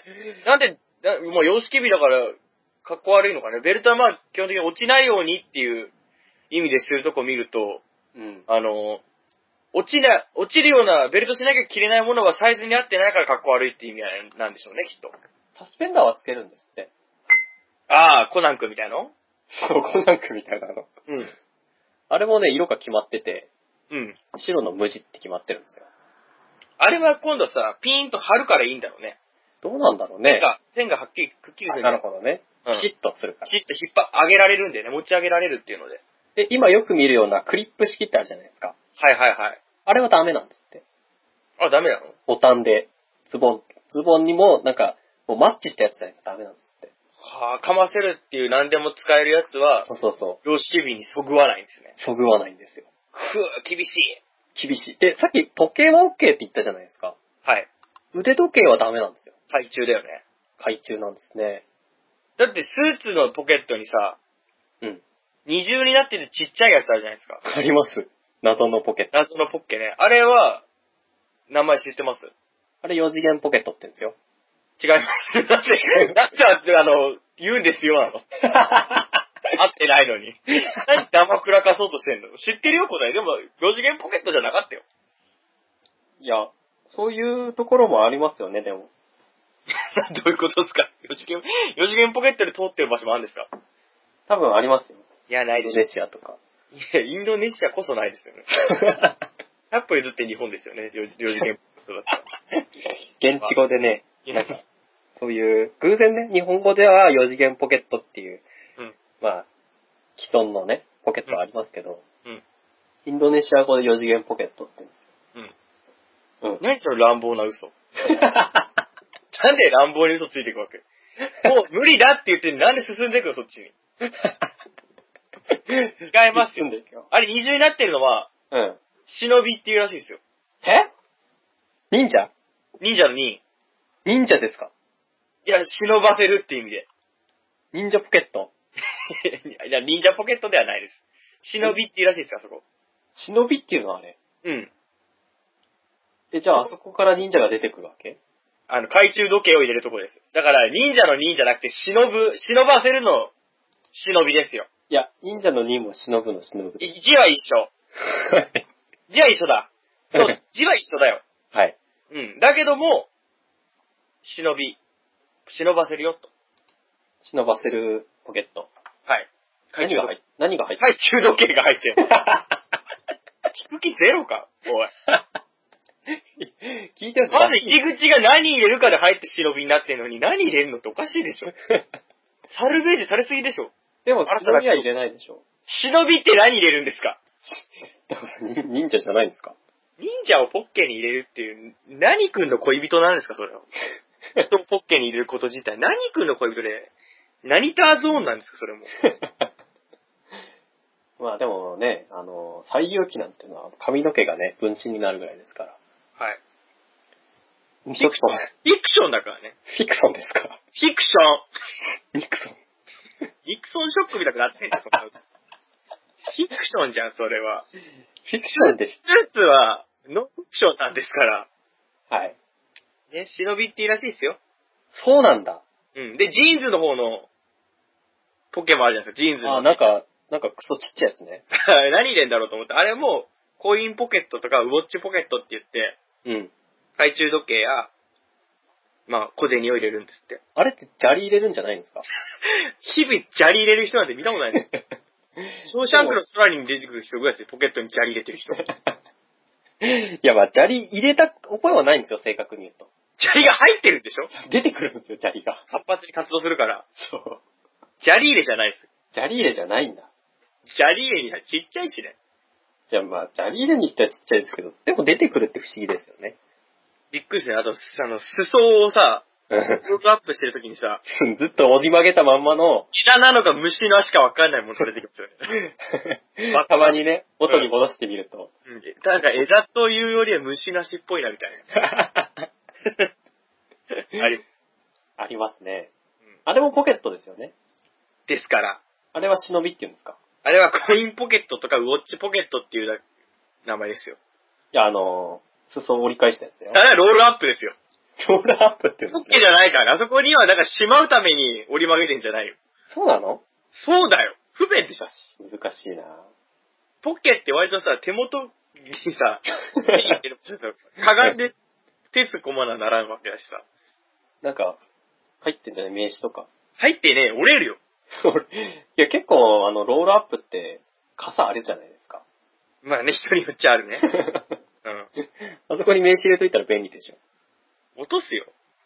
いや、意外と落ちないんですよね。いや 入れてるような言い方してますから、先生絶対いないんでしょいや、さすがにね、あの、そんな名刺の使い方したことないですけど、砂利とかってあれ、入 ったら、だ なんで砂利を持って帰りたがってるの 何入知らないうちに入ってる。るよ。でも持って帰ろう。基本的にポッケには何かしまうためにしまうから入れるじゃん。でも偶発的に入ることもあるよ。うん。うん。それはぐ、あくまでも偶発、偶然によって入るもんだから、うん。本来入る必要はないもんだから、カウントしなくていいんじゃないですかね。あ、ポッケではない。うん。ポッケに入れるものとしてカウントしなくていいと思います。たまたま入っちゃうんだもんだって、砂利は。たまたま入る用途のはポッケではないたまたまポッケに入るよっていうこともあるよっていう。こともあるっていうポッケなんですね。ゆえにポッケって、あの、そういうところもあるよってことでしょ。だからチャックとか、 下ついたりしてるものもあるんじゃないのああ、なるほどね。そういう。上着もさ、うん。ついてんじゃん。何ついてるって蓋、蓋。蓋うん。ポッケ右と左のさ、ジャケットのああ、なんか、ペロってやつね。ペロってやつ。あれはやっぱりだから、砂利入んないようにするんじゃな 砂利 いが入んないように。うん、砂利対策じゃないの。砂利対策があれなんだ。うん、まあ、砂利じゃなくても他にもなんか、落としたりし、出入りを、ね、禁ずるんだ。禁ずるもんじゃないですか。じゃあどうせだったらロールアップにもつければいいのに ね。いや、ロールアップは別にしまうためのロール、ポッケじゃねえから。竹合わない人が合わせ込んだりとか、裏地がおしゃれだから、そういう風に見せるように折るだけであって、ポッケじゃねえんですよ。ポッケではも ない。うわけわかんないっす赤 よ。いのがポッケじゃないの。ポッケじゃないの。誰がポッケって言い出したポッケじゃねえよ、だから。 いやー、おかしいな。おかしいよ。そうだ。はいクイズ終わりクイズクイズ何個かありますけど。うん。クイクイズっていうか、あの、いっぱい書いたから、腹いせにって いう、払い、払いせって言い方おかしいよ。払い、腹いせにクイズにしてやろうっていう。別に払いせって言い方おかしいですよね。だってないんですもうわ、逆切れ だよ。ほん。んとよ。え えじゃあね、うん。何かあるかなそれらしいもの。じゃあ、あの、サッカーの監督ってどうせ、スーツなんでしょうかね。買った時用じゃないですか買った時よ勝利したらうん。記者会見するじゃないですか。うん。それ用じゃないですか。だって野球だってみんな、勝ったら、ユニフォーム着たまんまだよ。野球は、いざとなったら監督出ますからね。おいいとこついたね。おつまり、つまりだ。うんサッカーは、審判として入る から、審判として、たまには。監督がはい。それは入んないですよ。入んないですかあの、基本的にサッカーは剣持ちできないんですよ、監督と。あ、選手監督を。あ、そうなのうん、基本的にはね、大きい、大きいルールの中、リーグの、うんリーグとかね。ももちろん草、草サッカーみたいなのは大事だと思いますけど。 ああ、じゃあ、監督はスーツなのは、何ですかね。やっぱり記者会見するからじゃないですか。いや、記者会見は関係ないです。あ 関係ないのなんならちょっとあるかなと思ったんですけど。あのー、基本的には今、紳士のスポーツですからね、ヨーロッパ発祥の。あ、そうなんだ。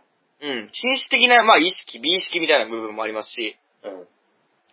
あとは、あのー、野球は、うん。監督座ってるベンチももうフィールドなんですよね。あ、そうなんだ。ファールボールが取りに行くじゃないですか。あ、確かに。打打球をさ、うん。自分の守ってる以外のさ、うほんとん。観客のとこ突っ込みそうになるぐらい行くじゃないですか。うん。なんで、ベンチのせ場所もフィールドの一つなんですよ。へえ、そうなんだ。野球はね、フィールドの中で戦ってますよっていううん。ものがあるので、サッカーは別にあのコートの外はもうフィールドじゃないので、あ、そうなんだ。うん。っへてえ。いうところがあるのと、あとは、あの、もともとね、サッカーの監督ってね、うん。別に指指揮を取るわけじゃなかったんですよ。あ、い、い、いて、いるけど、指示は出さなかった。指示よりはどっちかって言ったら遠征とか、うん。あの、あの、い移動とかの雑務をこなすポジションだったんですって。ああ、そうなんだ。マネージメント的なね、あ、そうなんだ。運営としての、選手たちの、なるそほうど。いう役割でいた人たちなんです、最初は。なんでうんそうなったらやっぱりね、周りとの取引、取引っていうかね、やり取り、対外的なね。うん、スーツは必然ですもんね、やっぱり。うん。なるほど。っていうところから、やっぱり、スーツの名残があるみたい。うへん、え。でもやっぱジーコとか T シャツでしたしね。あの、おかちゃんとかも、ジャージでしたし。わかんないですけど。ジーコだよ。ジーコは、なんとなくわかる。岡田さんはコンサートオレールの監督やったり、あの、日本代表の監督もやりましたけど。岡田さんは、増田岡田しか知らない。違います、サッカーのですよ。じゃあ知らない。てつさんのうん。お姉さんの友達がお、おかちゃんのお父さんですよ。おかちゃんがお父さんだ。お、おかちゃんの娘とてつさんのお姉さん友達やってましたよ。え、そうなんだ。うん、北海そ道の言い方わかりやすいね。うん。おかちゃん。で、何言おうとしたか忘れちゃったな。まあ、ジーコが。ジまあ、ジーコ とかも T シャツでしたし、うん。あの、おかちゃんもジャージとかなんで、別に、現絶対スーツじゃなきゃいけないよってわけでもないみたいですけど、やっぱかっこいいなっていうので、スーツの人が多いみたいですね。そうだね。特にヨーロッパは。なるほどね。うん。ジーコって今何してるんですかジーコ何してんだろうね。どっかでも違うチームで指揮取ってんじゃないですかね。なるほどね。そんなジーコに興味ないんでしょだって。ないです。 なんならスーツの名前がジーコだったかと思ってるぐ らい。それは関係ないです。監督がジーコ。ジーコブラジル人ですからね。そうなのうん。えなんかブーラ、ジルっぽくないよね。ヨーロッパ人かと思ってた。うん、ブラジルで。一回、名前ジーコって言わないんだよね。違うの相性なんです、あくまで。じゃあ、本当の名前は誰にもわから ない。いや、わかるわかる。長いんだよ。長いんだ。うん。なんたらなんたら、うん。なんたらブラだったはず。なんたらブラ。なんたらなんたらなんたらブラ。その中に G とコが入ってるわけだ。いや、ジーコって、なうどこの国の言葉かわかんないですけど、痩せっぽっちって意味らしいですよ。あ、じゃあ僕 G コ。 はい、ジーコ。はい。はい、G コ。はい、来ました。はい、ジーコ。はい。痩せっぽっちっていうやつみたいですよ。意味合い。えうん。なん、あーな、なんとかなんとかコインブラ。 コインブラ ね。コインブラね って言って。分かっちゃいないのにどうしてそういう反応思取れるいのつか。かないですね。あ、今イラクの監督やってるみたいですよ。あ、そうなんだ。うん。まあ、事故はいいっすよ。あ、じゃあ、まあね、監督は基本的にマネージメントはしてたよと。はい。本来はキャプテンがサッカーは指揮を取るんですよ。あ、そうなの本当はね、うん。キャプテンが戦略とかの部分を指示出すんですよ。あの、無線かなんか使って。声だよ。声 で。無線なんて使わないよ。なんだよ。そう上がだれ上がれとか下がれ下がれとか、攻めろ攻めろみたいな。そこ斜め右45度上とかって。 ディルピエロゾーン的なね。そういうの、違うんだね。そういうのです。なんで、結構、少ないんですよね、今そういうサッカー、キャプテン的なことよのポジションにいる人ってあ。、みんな本監当督しに。うん。本当のキャプテンは僕はもうベッケンバウアーぐらいしか思いつかないですよ。別件ですよ、それは。いや、適当なこと言わないでくださ い。ドイツのベッケンバウアーですよ。あのー、ドイツの槍と呼ばれ た。だいぶ違うと思う。ドイツの闇とは言わないけど、攻撃的な、あ合ってるじゃないですか。んあ、合ってるじゃないですか。リベロね。リベロリベロの指揮取るで、なんか、やっぱり、キャプテンのイメージってベッケンバウアーですね。リベロって砂漠の国ですよね。それリベラじゃないですか。 リビアね。リビア。リベラはどこ知らない。両方と待ってないした ら。 じゃあ、別件ということで。別件って言いたいだけじゃねえかよ。なんで、別件って言いてえだけじゃねえかよ。それで、そう、そんなことよりもですよ。はい。パソコン買ったんですよ。えパソコン買ったんですよ。なんでなんでって。ちょっだとって持ってるでしょ。持ってますけど、なんで 中古でね、買ったんです よ。なんでだって持ってんでしょちょっとね、遊んでみようかと思って。遊ぶちょっとついさっき届いたんですよ。も、一個でじゃ遊べないの一個じゃ遊べないですよ。何すんの遊ぶんですよ。いや、なんで なんでなんで遊遊ぶぶのに理由はいらないじゃないですか。いや、そうですけど。でもパソコンって安いんですね。え、スペック的なものはどれぐらいなんですか多分ダチュラさん使ってるやつよりいいと思います よ。 なんあまあ、でしょうね。僕も安いの買いましたから。それで、おいくらぐらいするんですか5000円。安いね。安いでしょ大丈夫なんですよ。なんかコンピューターウイルス的な、あの、塊なんじゃないのまあそうなったら全消しするからいいんだけどね。なんか僕のやつよりスペックが良くて安いんですそうですよ。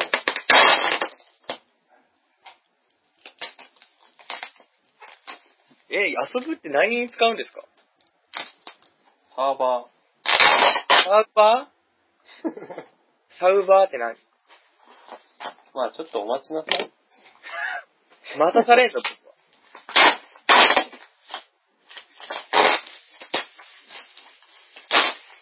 サウバーでした。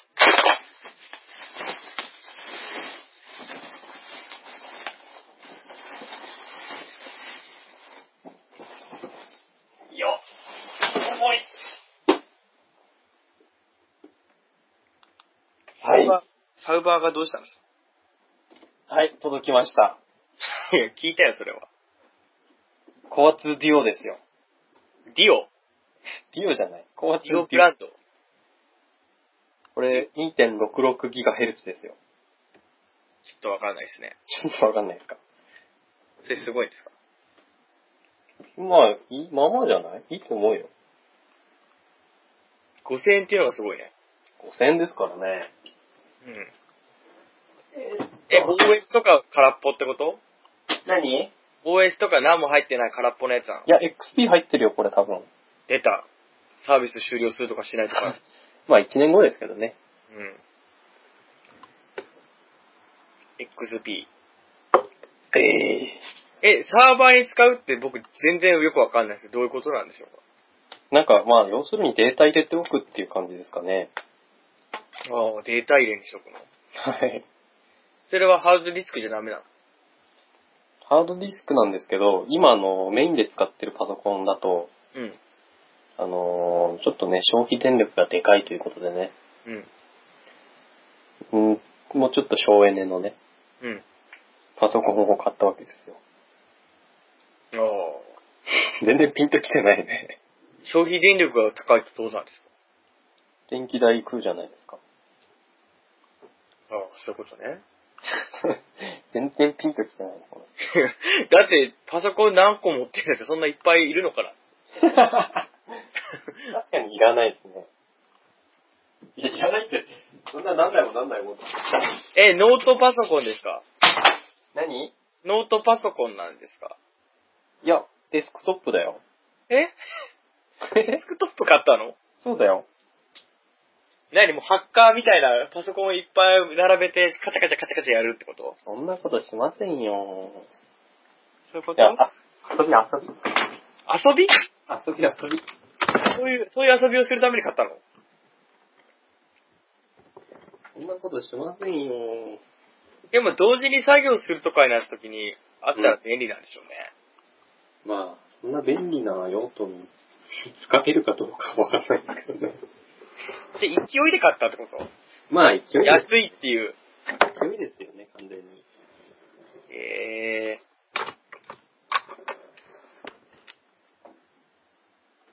ー。そうね。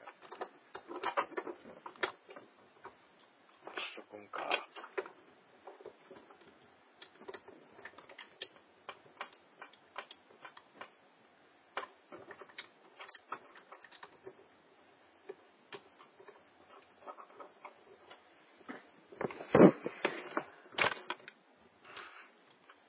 あれはメモリーはどれぐらいなんですかメモリ1ギガですね。時期が。まあでも XP だったら全然問題ないのかも。まあ増設しようと思ってますけどね。改造するのまあ改造っていうほど大改造じゃないですよ。いや、持ってたパソコン1個壊れちゃったんですよ。あ、壊れちゃったんですかそうなんです。えーじゃあねパソコンなん、何、10個も20個も持ってるってこと持ってない持ってない。持ってたのがね、ノートパソコンなんですけど、はい。それが壊れちゃったんですよ。ノートパソコン壊れてデスクトップ買ったんですかノートパソコンノートとして使ってなかったから。あ、まあ僕もそうですけどね。ラジオさんもノートなんですかノートパソコンですよ。それを もう、開くことなく、切りっぱなしで、あテレビにつないでやってます。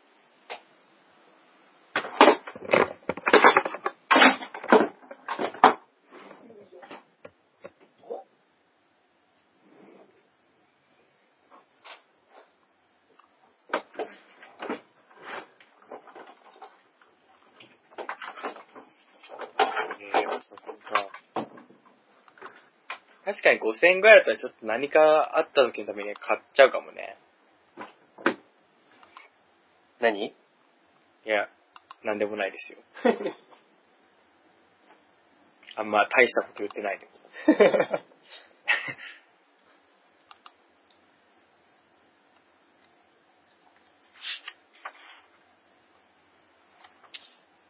そういえば、はい。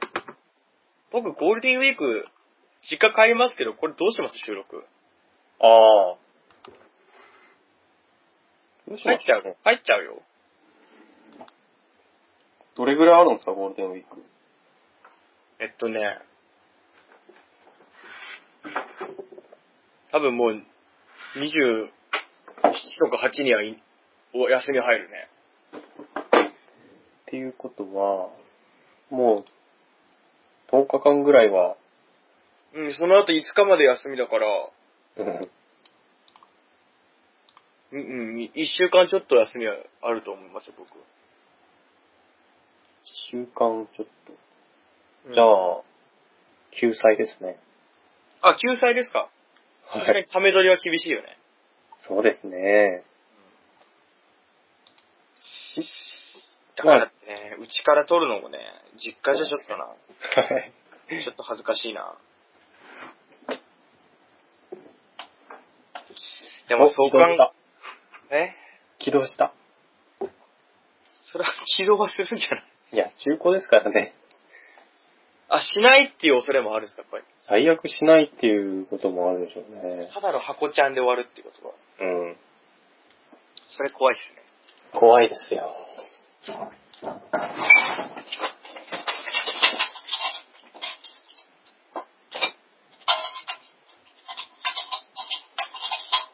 なんだこれ。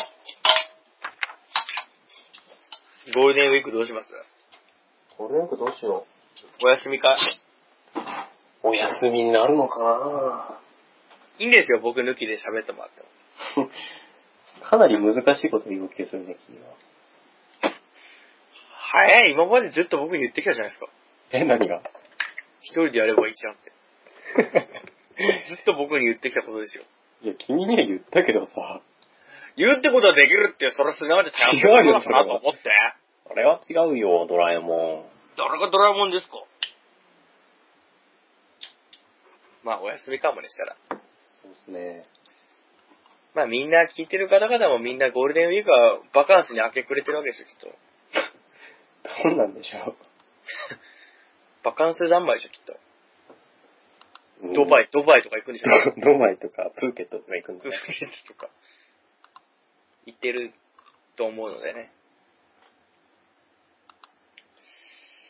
まあ、それか僕も本当にお金がないので帰ってくるかもしれないですけどまあ、いるだけならいいじゃないです か。ね。ご飯代、ご飯代浮かせるのに多分家でズルズル。うん金なさすぎ、なんて、ちょっと。あ、あと誕生日です、僕、5月6日。それはいいことを聞いたような、前も聞いたような。結構しつこく言うよ。誕生日に関しては。誕生日に関してはしつこく言う。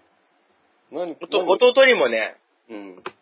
誕生日プレゼントが欲しいって送ったら、はって返ってきたん ですけど。誕生日プレゼントが欲しいなーっていう風に書いたら、はって返ってきたんです。もう一回同じ文章を書いたらいい。あの、わかる、わかって言ってることはみたいな。言われて。何が欲しいのみたいな、煙たい顔されながら。四つ葉とが全巻欲しいですっていう。高いな、結構。それははって顔されて。もうちょっと安上がりならないのないね。うまい棒、2本とか。 だったらいらない。 あと、ジンベエ欲しいなっていう風には言ったんですけど。ああ、ジンベエね。うん。ドンキホーテに売ってますよ。うんドンキホーテできればちょっとしっかりしたやつが欲しいね。しっかりしたやつ。うん。テーラーメイド の。テーラー。ちょっといいもん欲しいなとか。そっか。うん、特にお、おまあお金がないから現金でもいいんだけどね。それは一番嫌ですよね。あげる側がするのは最低なあれだよね。要求されたら最低だよ ね。 本当に最低だね。誕生日何欲しいの現金っていうの。親でも僕やるも大人なんで図書券5000円分とかでいいんですよ。図書券、クロカード1000円分ならあるけど、いいじゃないですか。いいですかください。いいのそれで。と一緒に何かください。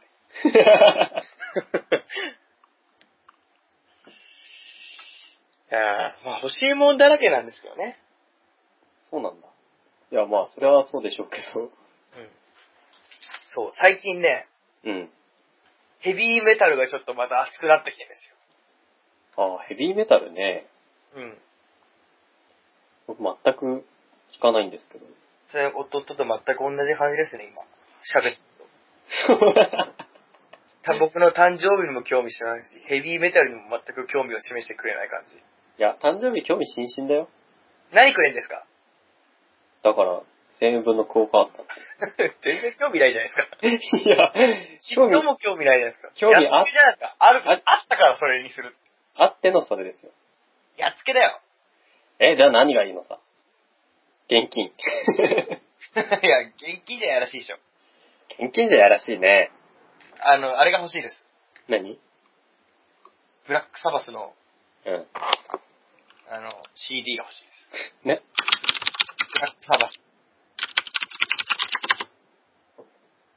ブラックサバスの CD が欲しいです。デラックスエディションっていうのがあるけど。あ、それでいいや。何それでいいやって。 あ、発売日まだ先だなあ、それかあの、ブラックサバスの、オジン・オズボーンが、ロックフェスやるんですけど、はい。それに招待してほしい。なぜ僕が行かないのに招待ってなる のじゃあ一緒に行こうよ。あ、これいいじゃないですか。何ですか ブラックサバスの iPhone ケース付き CD。すごいね。商業集プンプンだね。うん。え、どういうのですか黒いカバーにブラックサバスって紫の字が入ってる。はいはいはいはい。それだけ。マスターオブなんとかのやつ。マスターオブリアリティでしたっけどうなんでしょうね。なんか、あ、T シャツとかありますよ。あ、バンド T も今ちょっとね、お金ないくせにね、バンド T を集める趣味を持ちたいなと思ったんですよ。 T シャツありますね。ブラックサバスとかね。だったらピストルズのシャシャツが欲しいな。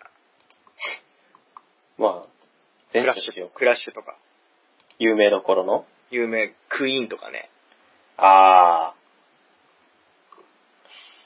なかなか見つからないキングクリムゾンのジャケットのやつ、ー、うん。あれ欲しいなと思うんですよね。クリムゾンキングの宮殿そうそうそう、宮殿のやつ。うん、いいね、あれ。あれいいよね。うん。そう、それでね、やっぱ聴いてるんですけどね、やっぱ洋楽の有名どころって本当にいい音楽作ってんだなって。うん、うん。なんやかんや。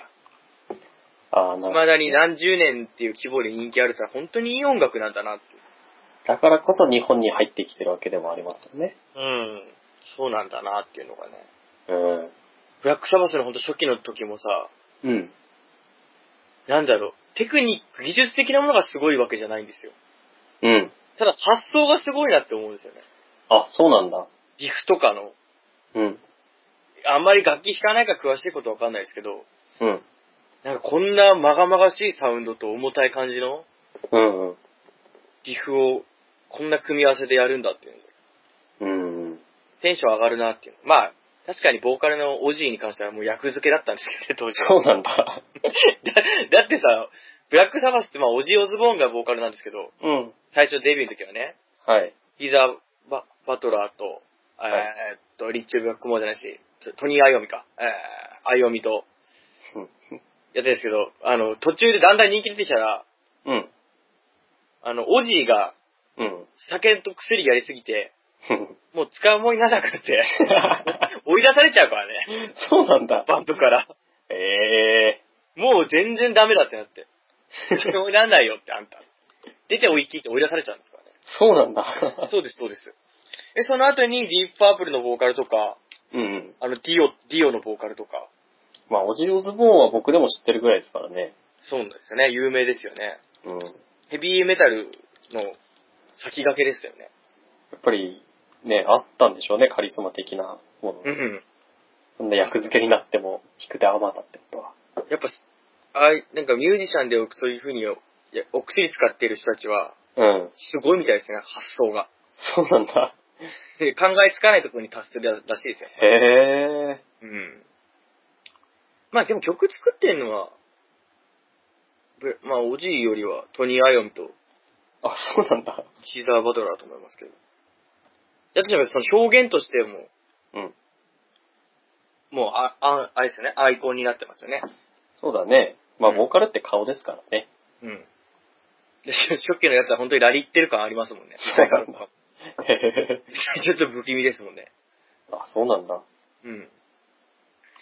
なんで、キセさんなんて楽器やるじゃないですか。そうですね。楽器やるときに、やっぱり、すごいんじゃないですか。僕はやってては、やってないんでわかんないですけど、はい。そのトニー・アイオミとかのパワーコードの多様した感じの。うん。見てみたら、また違う世界が広がるのかな。うん。だから見た方がいいと思う。まあ、見るぐらいはいいですけど、 見るぐらいって言ってもあれですけど、全然知らないんでね、え入門としていいですよ、そのヘビーメタルの。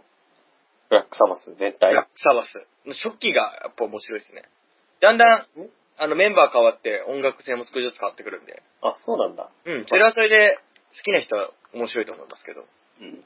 当時の重くて遅いロックみたいな。あ、今あんまないよね。うん。ドゥームメタルみたいな。ダジラさんもギターやりなさいって。いいよ。いや、でも、せっかくね、環境があるんだからさ、 なんか、もうずっと近くで教えてくれる人がいるんだったらいいけど。いや、教えましょうか、なんだったら。覚え悪いよ、僕。どいいですよ、どうせ暇なんで。うやって、何をしたらいいかわかんないよ、全然最初っから。いいっすよ。あのー、どうせ、スカイプとかもあるんでね。スカイプででも教えるのって大丈夫だできるカメラさえあればいけるんじゃないああ、そういうことうん。 カメラ買わなあ かんってこと。じゃあカメラ買ってあげよでも確かにやってみたいし、う。うん。テケテケテケテケ弾けるのかっこいいなと思いますよ。そうですよ。うん。じゃあカメラ送るね。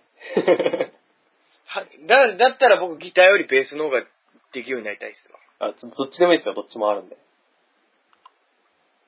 なんでなんかさ、きっと、型にはまってくるぐらいになってくると楽しいでしょうね。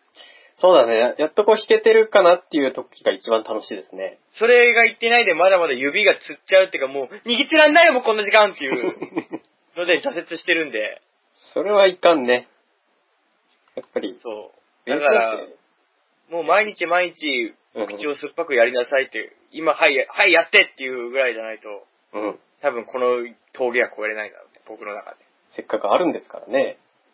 そうですよね。うん。やりたいとこなんですけどね、やれるようになったらいいなとは思うんですけど。やってみましょうん。ね。ベースアンプも壊れちゃったし。あれギターは大丈夫なんだっけギターアンプは生きてる感じだと思いますよ。まあ大丈夫です。どっちでも使えます よ。まあ僕のアンプじゃないんで壊れてもいいんですけど ね。うん、勝手に置いてったもんですから。なぜかね、ギターともどもある。楽器に関しては一個も僕のものはないです。一応ベースは君のものですよ。え、これ、借り物じゃないですかあげたんだよ、それ。 そうなのうん。借り物だと思ってた僕、キツネさん、借り物が置いてったもんだと思ってま した。ええいい違うよ、君がベース弾きたいって言うからあげたんだよ、それは。あ、もらい物だったんだ。 そう、そうです、そうです。これ、あとさ、うん。一弦、一番おもお低い音ですか一番高い音ですね。一番上の弦、一番上の弦。よ四弦ですそうやつ、そうやつ。 4弦です。これってさ、なんで、なんか、ぼやんとした音になるんだろうね。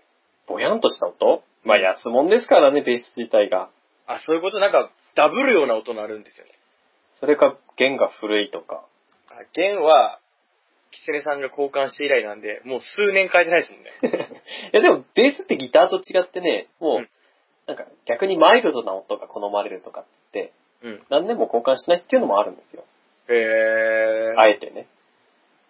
でも多分、もう、弦ダメダメになってます。まあ弦もね、1000円以下の激安のやつなんで、うん。ベースも激安のやつなんで。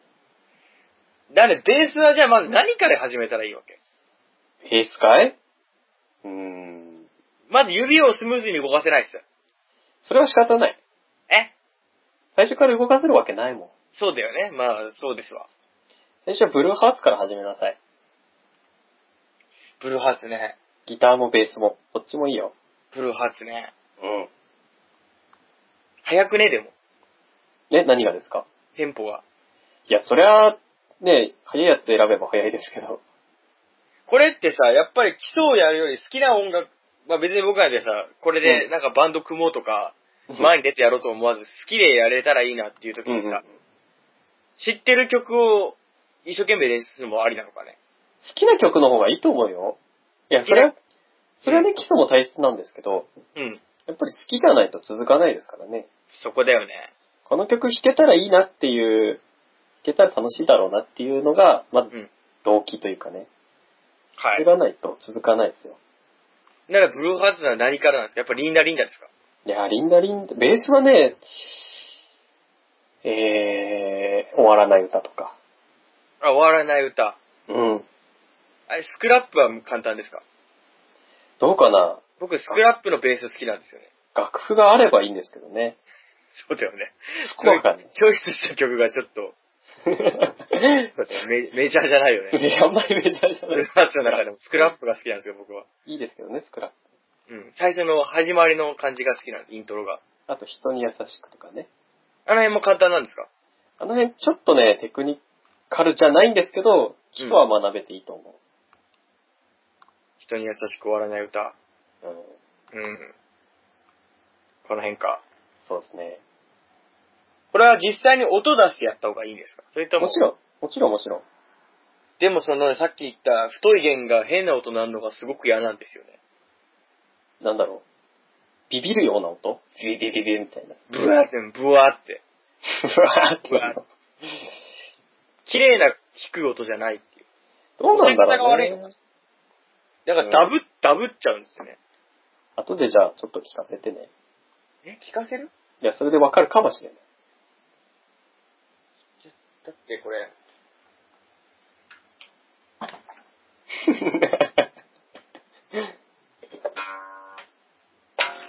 これ。これ。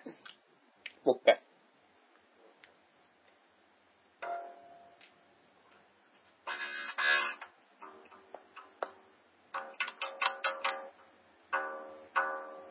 なんか思ったより悪い音が出ないっていう。多分僕の押さえ方悪かった。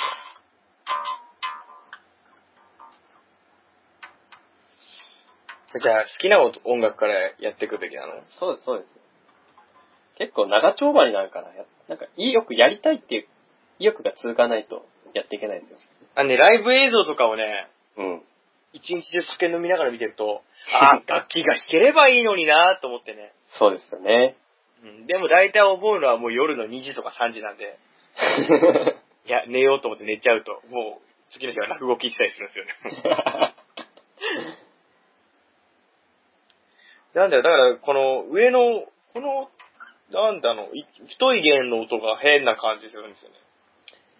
あー調整しないとダメかもしれないね。じゃあちょっと帰ってきてくださ い。入るか いや、でも本当に帰る機会ないですよ。そうだよね。うん。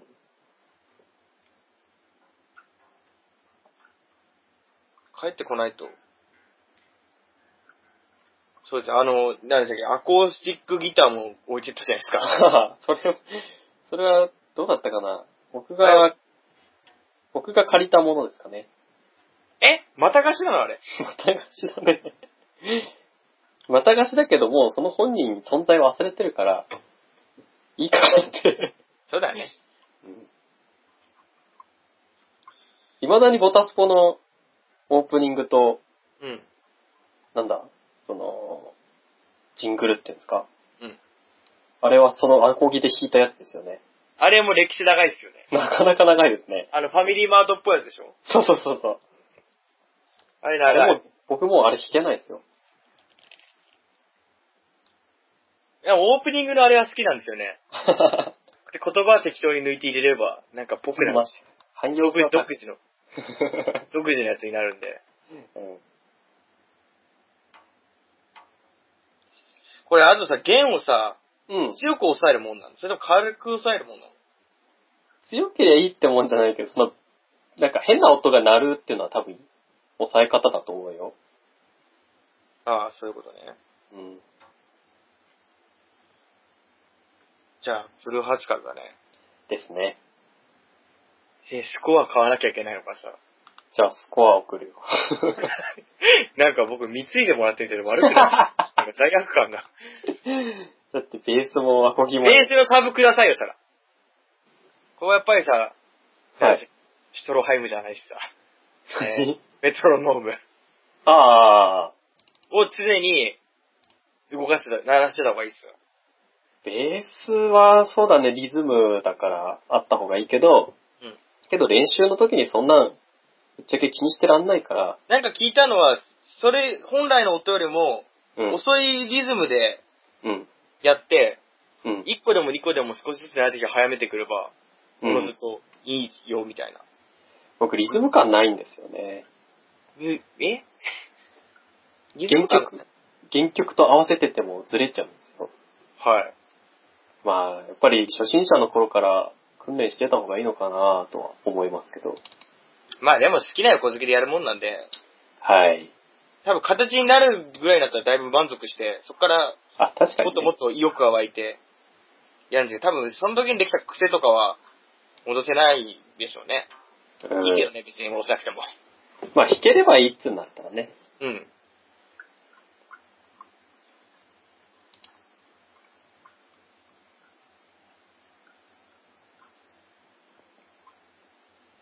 えー、じゃあ弦も買わなきゃダメかね。まあ、上手くなってきたら変えるとか。そうだね。うん。形から入ってもしょうがないさ。うん。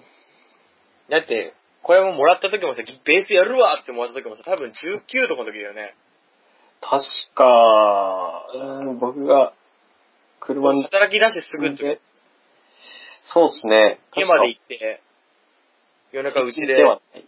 うちで夜中ベースやってましたもんね。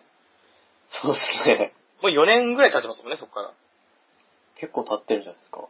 そっから、かたくなに成長しないっていう。弾かないことにはね。でもその先輩にも言われるんですよね、音楽、音楽すごい好きな先輩で。うん。めったん、その洋楽好きな先輩に。うん。こんなに設備があんのに、なんでやんねえのよ。 部屋見たんですか よく部屋に来るんですよ。あ、そうなんだ。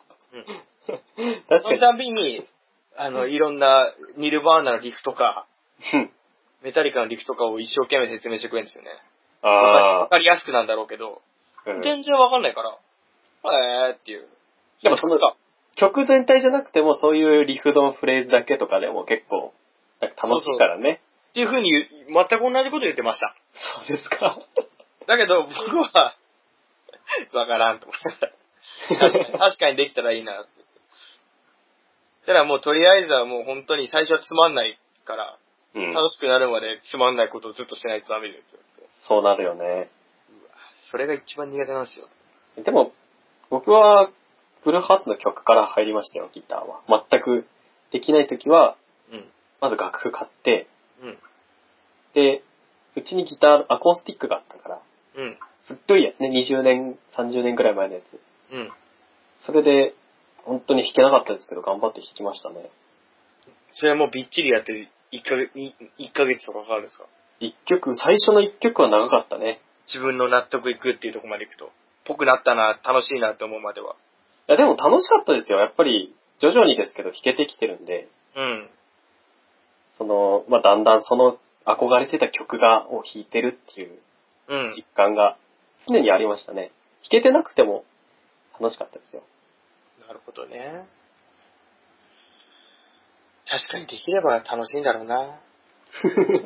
やってみましょ楽しいんだろうな、楽器。う。楽しいですよ。楽器って。大、いいのかね、この年で始めても。遅いってことないですよ。よく言われますけどね、あの、もう、若いうちに始めないととかっていうのは。いやはいそんな、そんなのはね、もう、プロ最初から目指してる人の言い分ですよ。そうですよね。こっちは下手な横好き趣味でやれればいいと思ってるよ。 40歳とか50歳でも全然遅くないですよあそういうことね。逆にそうやってね、決めつけちゃうと、なんか、何かと諦めやすくなっちゃうから。そうだわ。諦める理由になっちゃうから。そういうことね。関係ないですね。もうなんならちょっと、アンプの使い方もよく覚えてないよ。 差し込んでピッてやればいいだけですよ。ならんよ、とか。え本体の方はボリューム。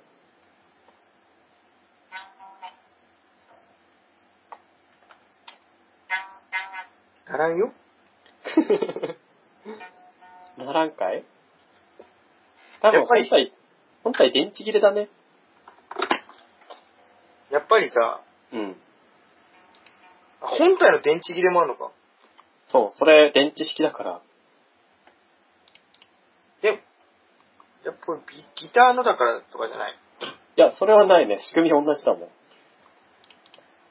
そうなのうん。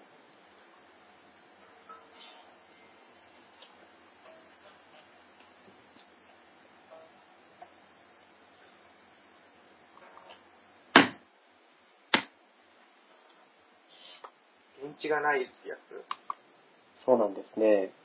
じゃあ終わりだね。そのまま弾けばいいじゃん。うん、それしかないね。それでも刺すとこ違うとこ。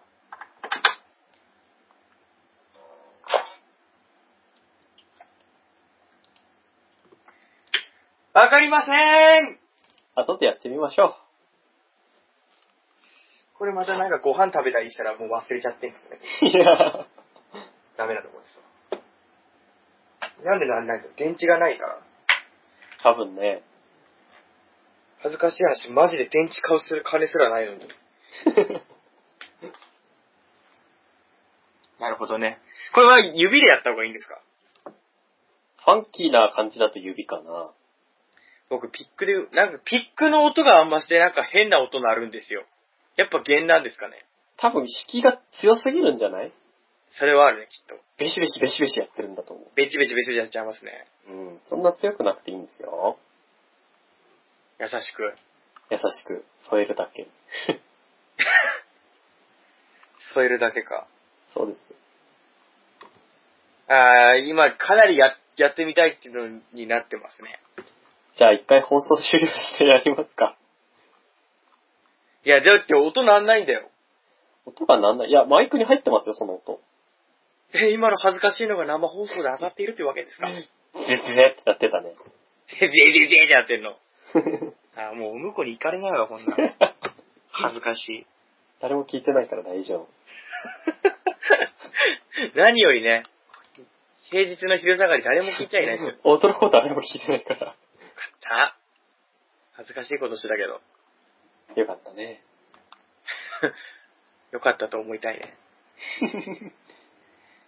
えー、ベース、これ、弦はいくらぐらいするんですか弦は、1000円からありますよ。ピンキリなんだ。やっぱり違うんだ、いろいろ。その、値段もそうでしょうけど、うん。なんか、音の感じとか。音の感じか。確かに、いろいろなんかこう、明るかったり、うん。長持ちするやつだったり、様々なんですそうね。、なんか、マイルドな感じだったりね。マイルド。えー。なるほどね。弾けたら楽しいだろうね。楽しいですよ、弾けたら。楽器が弾けるってかっこいいよね。よくそう言いますけどね。あんまり、なんか一人でややってる分にはあんまり関係なかったりす自分かっけえで済んじゃう感じだ。る。うーん、やっぱりね、難しいね。聞く、聞くのはすっげえ聞いてきてるんですけど、音楽は。 うん。 音楽やりちんなんですね、そこに関しては。聞くセンター の聞くコンセプトに関しては。めちゃめちゃ聞いてるんですけど。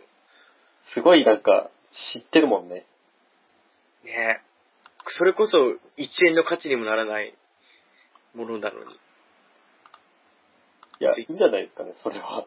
まあ自己満足だからいいっちゃいいんだけどね。音楽知ってるのはいいことだと思いますよ。まあ話の幅も広がりますしね。はい。うん。そういえばね、全然関係ない話になっちゃっていいかしら。なんでしょ同期にね、漫画の本をね、貸しててね、もう忘れてたら返してくれたんですよ、急に。う。はうちい。に来て。 うん。こうやったらね、いちご100%が全巻入ってたんですよね。僕買った覚えなかったんですけど。うん。うん。これ何って聞いても、もう全部無視されてるところなんですけど。処分したかったんだ ね。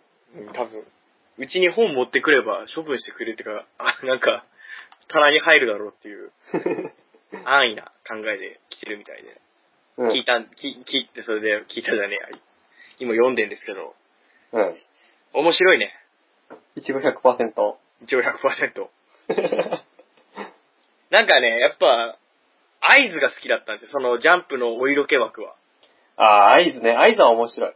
合図とかビデオガールの桂正和先生の書く女体が日本一やなと思ってたんですよ。うん。だけども、一応100%も、やっぱり作者が女性っていうのもあるんですけど、あれ女性なの女の人みたいですよ。ええなんかね、もともとはね、机で書かなかったんですって。ー。え、どういうこと なんか、体育座りして、うんえ膝の上で書いてたんですって。すげえ。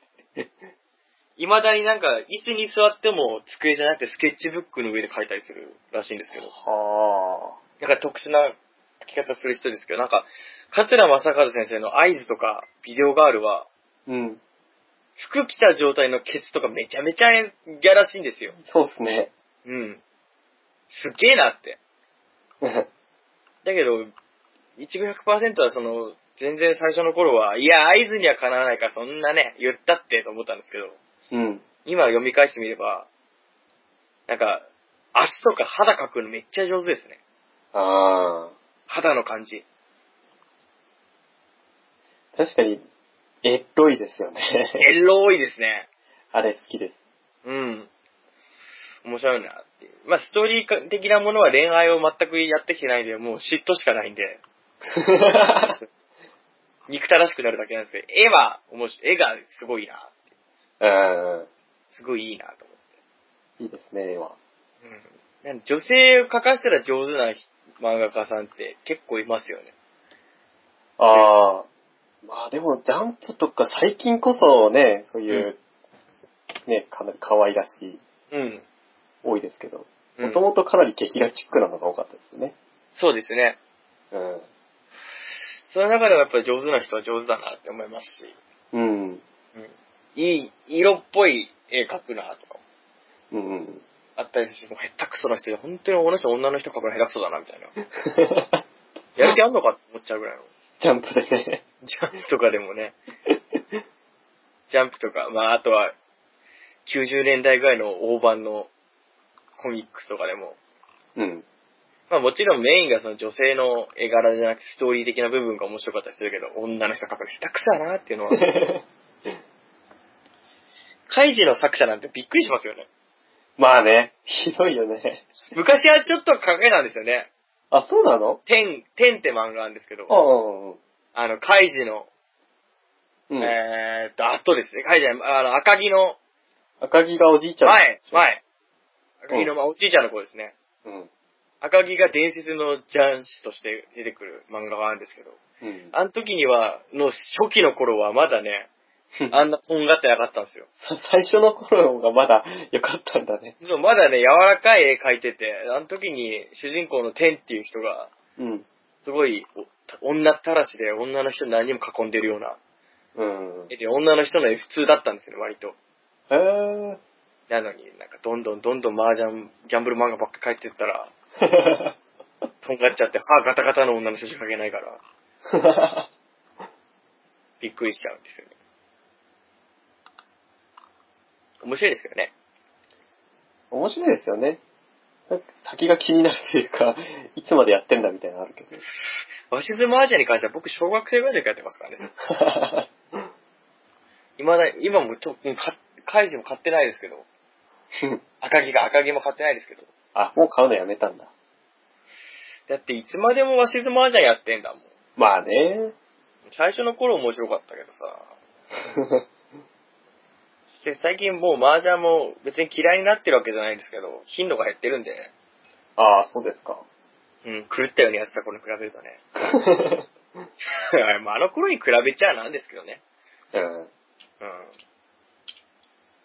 漫画は読んでます漫画読んでますね、それなりに。あ、結構読んでます。お金かかっちゃうんですよね。漫画高いっすね。そうです。活字読んでたら、やっぱ値段、時間と間換算したら、 30分一冊ですからね。そうだね。あっという間で、タコついちゃうんで、そうですよ。なかなか最近は本当にカツカツな部分なんで、漫画もなかなか勇漫気。画、勇気が、なんか最近また再燃してきたと言いますかね。うん。やったら、いや、まあそんなダッシュさんに比べればですけど、まあ、でも僕も大したことないですよ、そこは。いや、そこは検索して も無駄。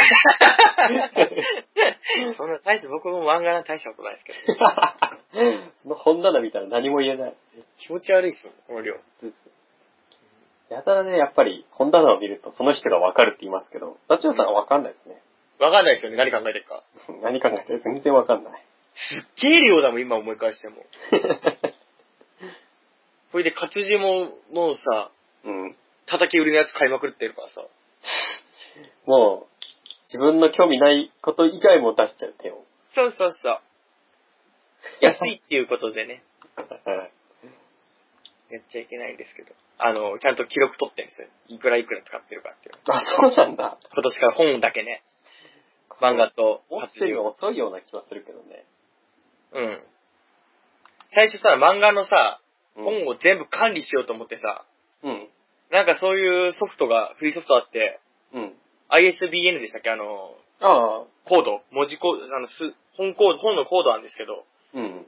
それを入力すれば全部調べて、デへータとして入るっていうのがあって、うん。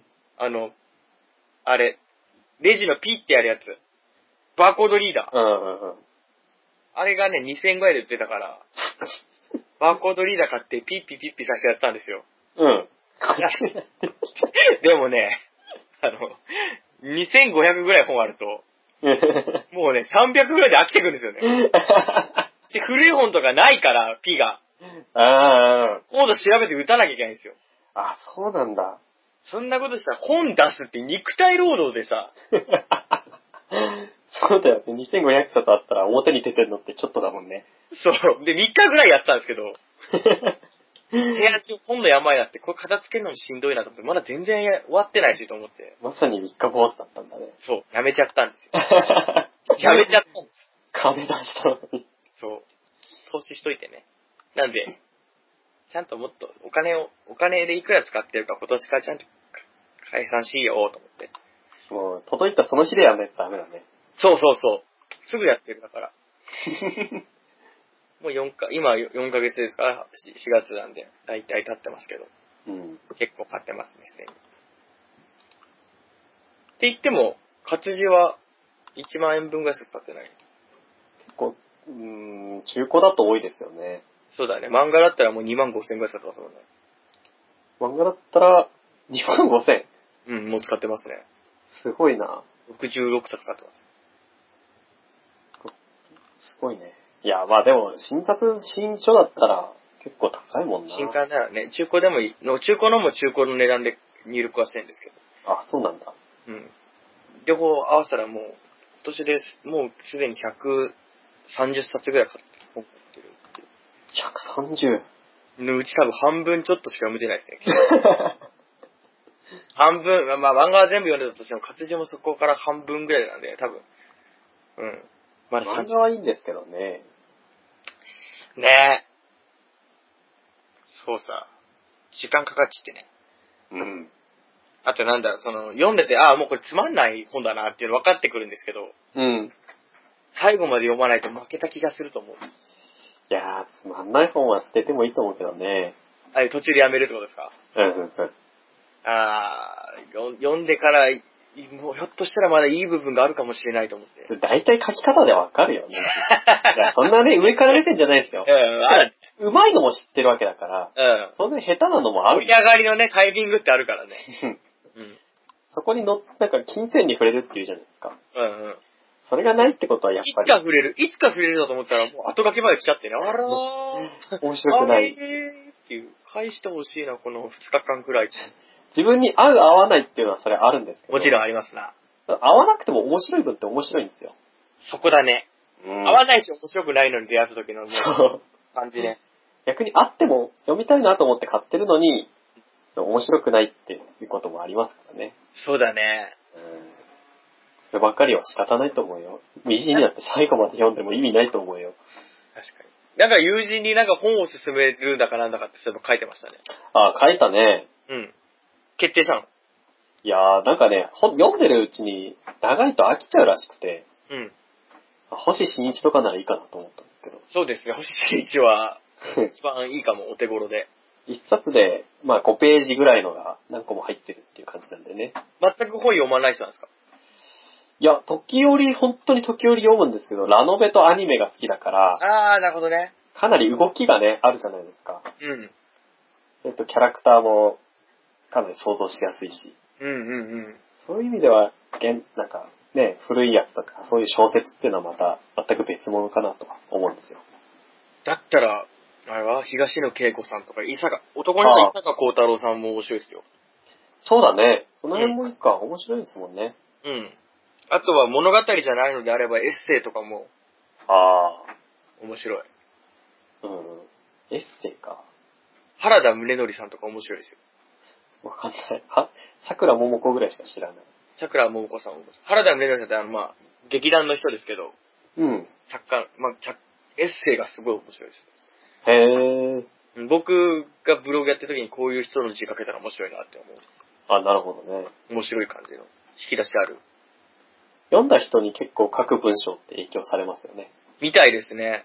して、なんか、物書きのになるためのみたいなのを読んでると、それ何人か影響を受けた人のを真似て書くだけでも違うって。あ、そうなんだ。何人かね、あげて、自分の好きな字書く人。なるほど。うん僕は小泉八雲のちょっと影響を受けてるなって。小泉八雲。えーっと、漫画にもなってますでしたっけどうかな結構有名な人だと思うんですけど、有名ですね。民族学者とかね、うん。業界の本とか書いてますよ。柳田国夫とかそうです、そうです。と同じ感じですかね。そうですね。うん。人はイギリス人だったかななんですけど、うん日本人になった人ですよ。へえ。また古くて硬そうな。いや、でも読みやすいですね。あの、カビな装飾語とかがないんで、あー、そういうのも大事だね。うん、スラッとストレートに入ってくる感じが好きです。うんうんうん。ただ文学作品というよりはね、なんか、なんかね、そういう資料みたいな。うん。まあ好きですけどね、そういう部分を含随めて。筆とかに近いのかね。うん。うん。こんな感じですね。古い文学とか面白い、面白そうだなと思うけど、やっぱり言葉は難しいですよね。古いのはね、あのー、なんだっけ、英霊の声とか。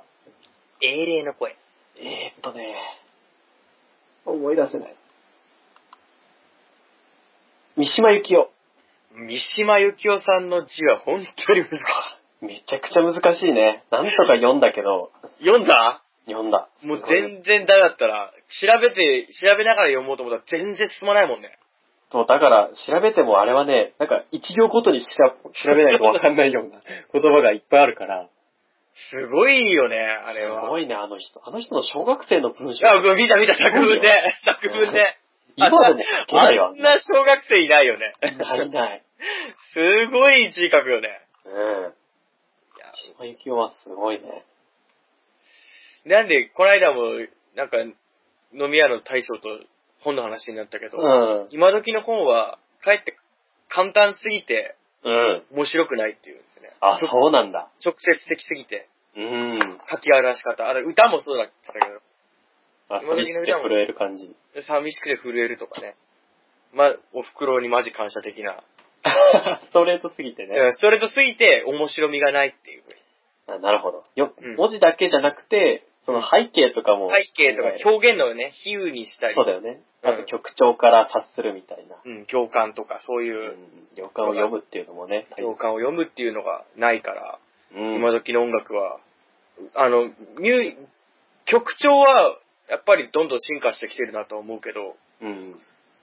詩が面白くないよねっていうふうに言ってましたね。まあ、ファンに受けするって人、やっぱり商業的になっちゃってるんだろうね。うん、だろうね。伝わらないような表現は避けるのかもしれないね。確かにそうだと思いますわ。なんで夏目漱石あたりは本当にとっつきやすくていいですね。ああ、我が輩は猫であら面白い。うん、上手して、今時の人の文章だもん。ああ、そうだね。今時の人っぽい、あの、なんだろう、ブログっぽい感じが読みやすい、本当読みやすいね。時折やっぱり、今とはさすがに違うんですけに。もど。ちろんあるけどね。でもやっぱりなんかこう。書き方があ、そうそう。今の人にも愛されるのはわかる。心に闇ある感がいいんですよね、やっぱり。腹の中で思ってることを自分で突っ込んだりする書き方は、 うん、好うん。きだな。まあ、ど今にも通用する面白さですかうら。ん。うん、あ、あとすす、まあ、あれ面白かったんですよ。普通に字上手だったなっていうので、縦僕、この間落語見に行きましたけど、立川談志さんのはい。赤目高っていうエッセイなんですけど、あ、そうなんだ。これは僕は人に勧めたいなっていうエッセイで。ほあの、落語わかんない人でも読めると思う。立川の、立川男子の家元に入門してから、真打ちになるまでのう。へえ。実話をエッセイで書かれてるんですけど、これ面白いですね。面白そうだね。うん、すごい字上手。読みやすい。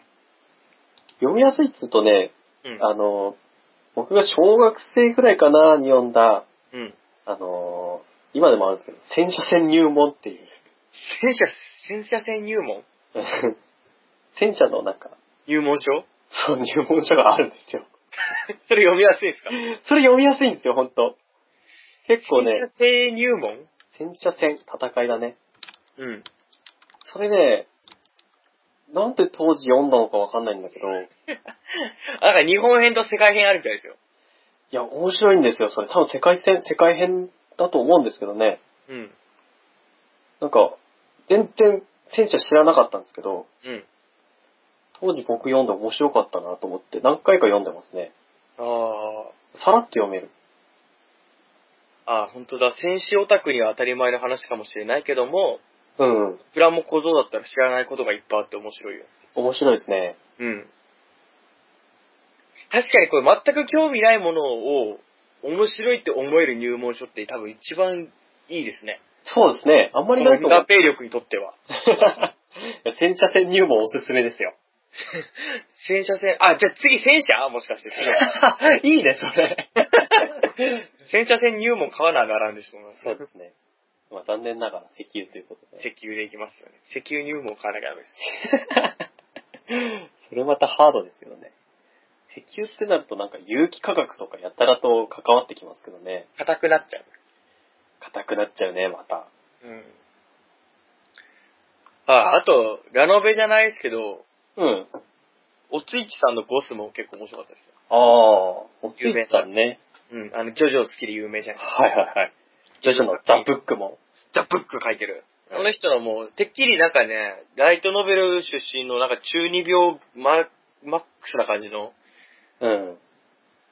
邪気眼的な、もうちょっとダークなことを車に構えた中学生が主人公かなと思ったら、うん。意外とプロットがしっかりしてて、そうだね。引き込まれました。ザ・ブックかい。あ、ゴス。ゴス。へえ。ラノベ的なのああ、文章としてもそこまでラノベ的じゃないですよ。小説、ミステリーっぽい感じの。あ、そうなんだ。うん。で、短いのですごい。うん。上下、あ、文庫で、もう上下で、多分180ずつぐらいなんで。うん。工房にしても全然多分400ないぐらいですよ。あ、そうなんだ。すごい読みやすい。で、ストーリーがしっかりしてて、ちょうんその、起承転結っていうか、あ、やられたなっていう裏切られ方が。あ、そうなんだ。これもなんで、本進める人にはちょっといいかもしれないですね。なるほど。うん、不気味さがあって面白い。まあ、グロテスクな苦手なのはちょっとあるかもしれまあ、その辺は大丈夫だと思うんですけどね。ないです。うん。なんでね、あ人に本進めるのって、人に本プレゼントするの多分面白いなと思うんですよ。ただね、読むか読まないかっていうとこまた別なんですよね。その人。なんでね、なんで本を読む度合いにもよってそこも考慮して考えるの面白いじゃないですかね。本好きな人は自分で買っちゃうからね。それでもやっぱ本の数ってすげえあるんで、あ、知らなかったっていうので、さそれを一生懸命探すっていうこと自体が楽しいかもしれないですね。あ、なるほどね。うん。好きですね。あとはもう、あれですわ。ブブライ派で言うんだった ら、あの、浅田哲也さんの、うん。色川舞台、色川武宏名義で書いてる小説をお持ちです。タイトル僕知ってますかねあー、夜、夜の来客簿とか、いやー、わかんないな僕読んだのは夫婦とかって、あんまり有名どころはないですけど、うん。評結構評価高いへんで、うん、読みやすいのと、なんかー。、うん。細かい人の心理描写を、うんうん。人の考えていてこの細かい部分を上手に書き上げて表現してるっていうのが、ほうほう。色川武宏さん。そんなにでも本あったら覚えられないんじゃないですか何がですかなんか、新しいの届いて読んだら古いの忘れちゃうみたいな。ああ、全部は全部覚えてないですね。やっぱ印象に残ってるのはでも覚えてますね。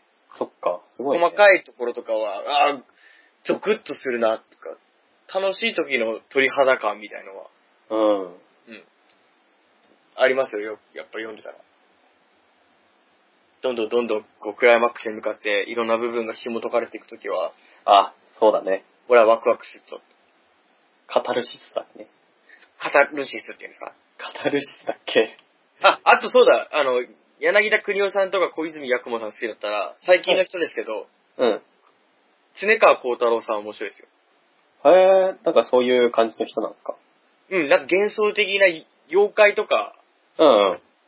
ちょっと幻想的な異世界を、お、い異い世ね。界と現実世界の狭間みたいなのを書く。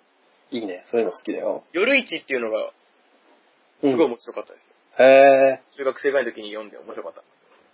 夜市は、あとよ、そうです。夜市を勧めたい人には。古市。夜市。2編か3編は確か入別の夜市と別の入ってるんですけど、本当だ。うん。何でも売ってる夜の市場に行って、弟を売ってきて、自分に野球の才能を買うっていう。 へえ、なんか、あれだね、木曜ストーリーランドみたいな。なんですけど、えー、週刊ストーリーランド。そうそう そうそう、ストー確かリーに木曜日にやってたね。やってた。週刊ストーリーランドとか、あと、その、その夜市じゃない方のやつも、ータイトル忘れちゃいましたけど、なんかジブリっぽい景色、うん。うん。景色の描き方がジブリのような自然が多くあるような世界観で、あー、駿河屋に売ってたんだ、夜市。うん。頼んじゃったよ、も う。ちょっと前に。あ、頼んだのいやいや、ちょっと前に、うん駿河屋で1800円頼んじゃったから、 送料無料だったんでああ今頼むとね。ま た、またいっぱい買っちゃいますもんね。なよ夜市は面白いです、なんで。すごい。るほど。うん、これ多分、規制さんに勧めると僕い、合うかなと。ちょっと読んでみようかな。 もちろん面白くなかったからって怒らないでね。怒りはしないですよ。ね、印象に残ってるのはそうだね。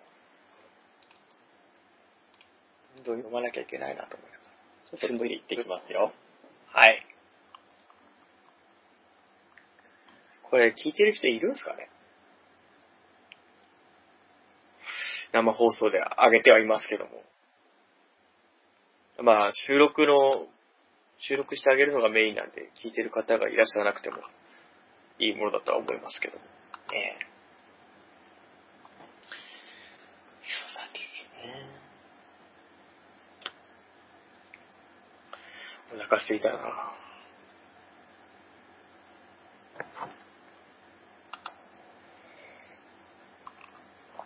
えー戻ってきたかあ、あとあれ評価っていうのも読んでみたいんだよな。アニメでしかちょっとしか見てないから。評価読んでないのかな、キセさん。キセさん評価読んでないのかな読んでないのかな帰ってこないけど。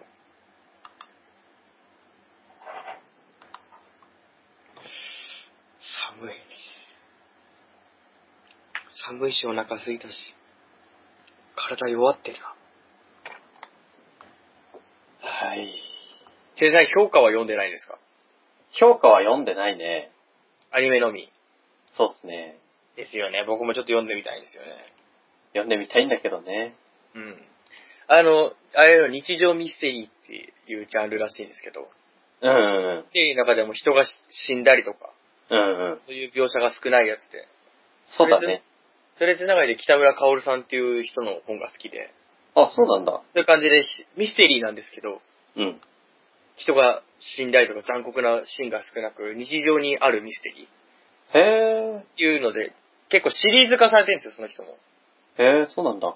うん。で、その、僕が好きなのが私シリーズって言って、うん。女子大生の女の子主人公と落語家の人が、あ、そうなんだ。架空の落語の方、演師さんっていう、うん。その人たちの話で、落語の話もちょいちょい出てくるんで、へえ。結構好きで読んでるんですよね。好きそうな感じだね。うん、僕が好きなためな本ですよね。なんで評価もそういう系のジャンルなんで、うんうん。いいっすね。読んでみたいな。評価も正確には古典部シリーズでしたっけそうです、そうです。古典部シリーズと小市民シリーズっても確か同じ作者がありますもんね。あ、そうなんだ。うん。読んでみたいなと。思いつつなんですが。いっぱい読みたい本があるんですけど ね。そうなんですよ。全然時間足んないですよ。これどれぐらい喋ってんですかもう。 3時間ですね。出た本当ですよ。いやー、またそんな喋ってんのまあ、カットしたりもしますよ、さすがに。入らないんでね。もうお腹ペコペコなんですよね。全然食ってないです。お腹空かないんですかさすがにね、疲れたね。なんか、スタミナ的な意味 で。飯食わないと疲れるんですよね。やっぱエネルギーですからね。うん。眠くなっちゃうんですよね。食った方がいいっすよ。食った方がいいですね。僕ももうペコペコなんで。 はい。なんか、どっちかと僕は疲れるというよりは寒くなってきたんで、体温がお腹すきすぎちゃってね。好きすぎちゃって。うん。寒くなってきてるので。じゃあ、一回切りますか。そうだね。あの、何でしたっけブルーハーツのはい。タブ的なものをいただければはい。嬉しいです。わかりました。これ今回聞いてる人で多分いあんまりいなかったと思いますけど。は聞いい。てる人がいればありがとうございました。はい、ありがとうございました。さいならーはーい。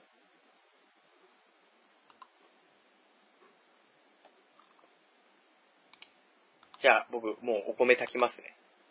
もう炊いちゃうんですかうん、お米炊き炊きタイムあります。 了解でございます。ボワイボワイ。えい。はーい。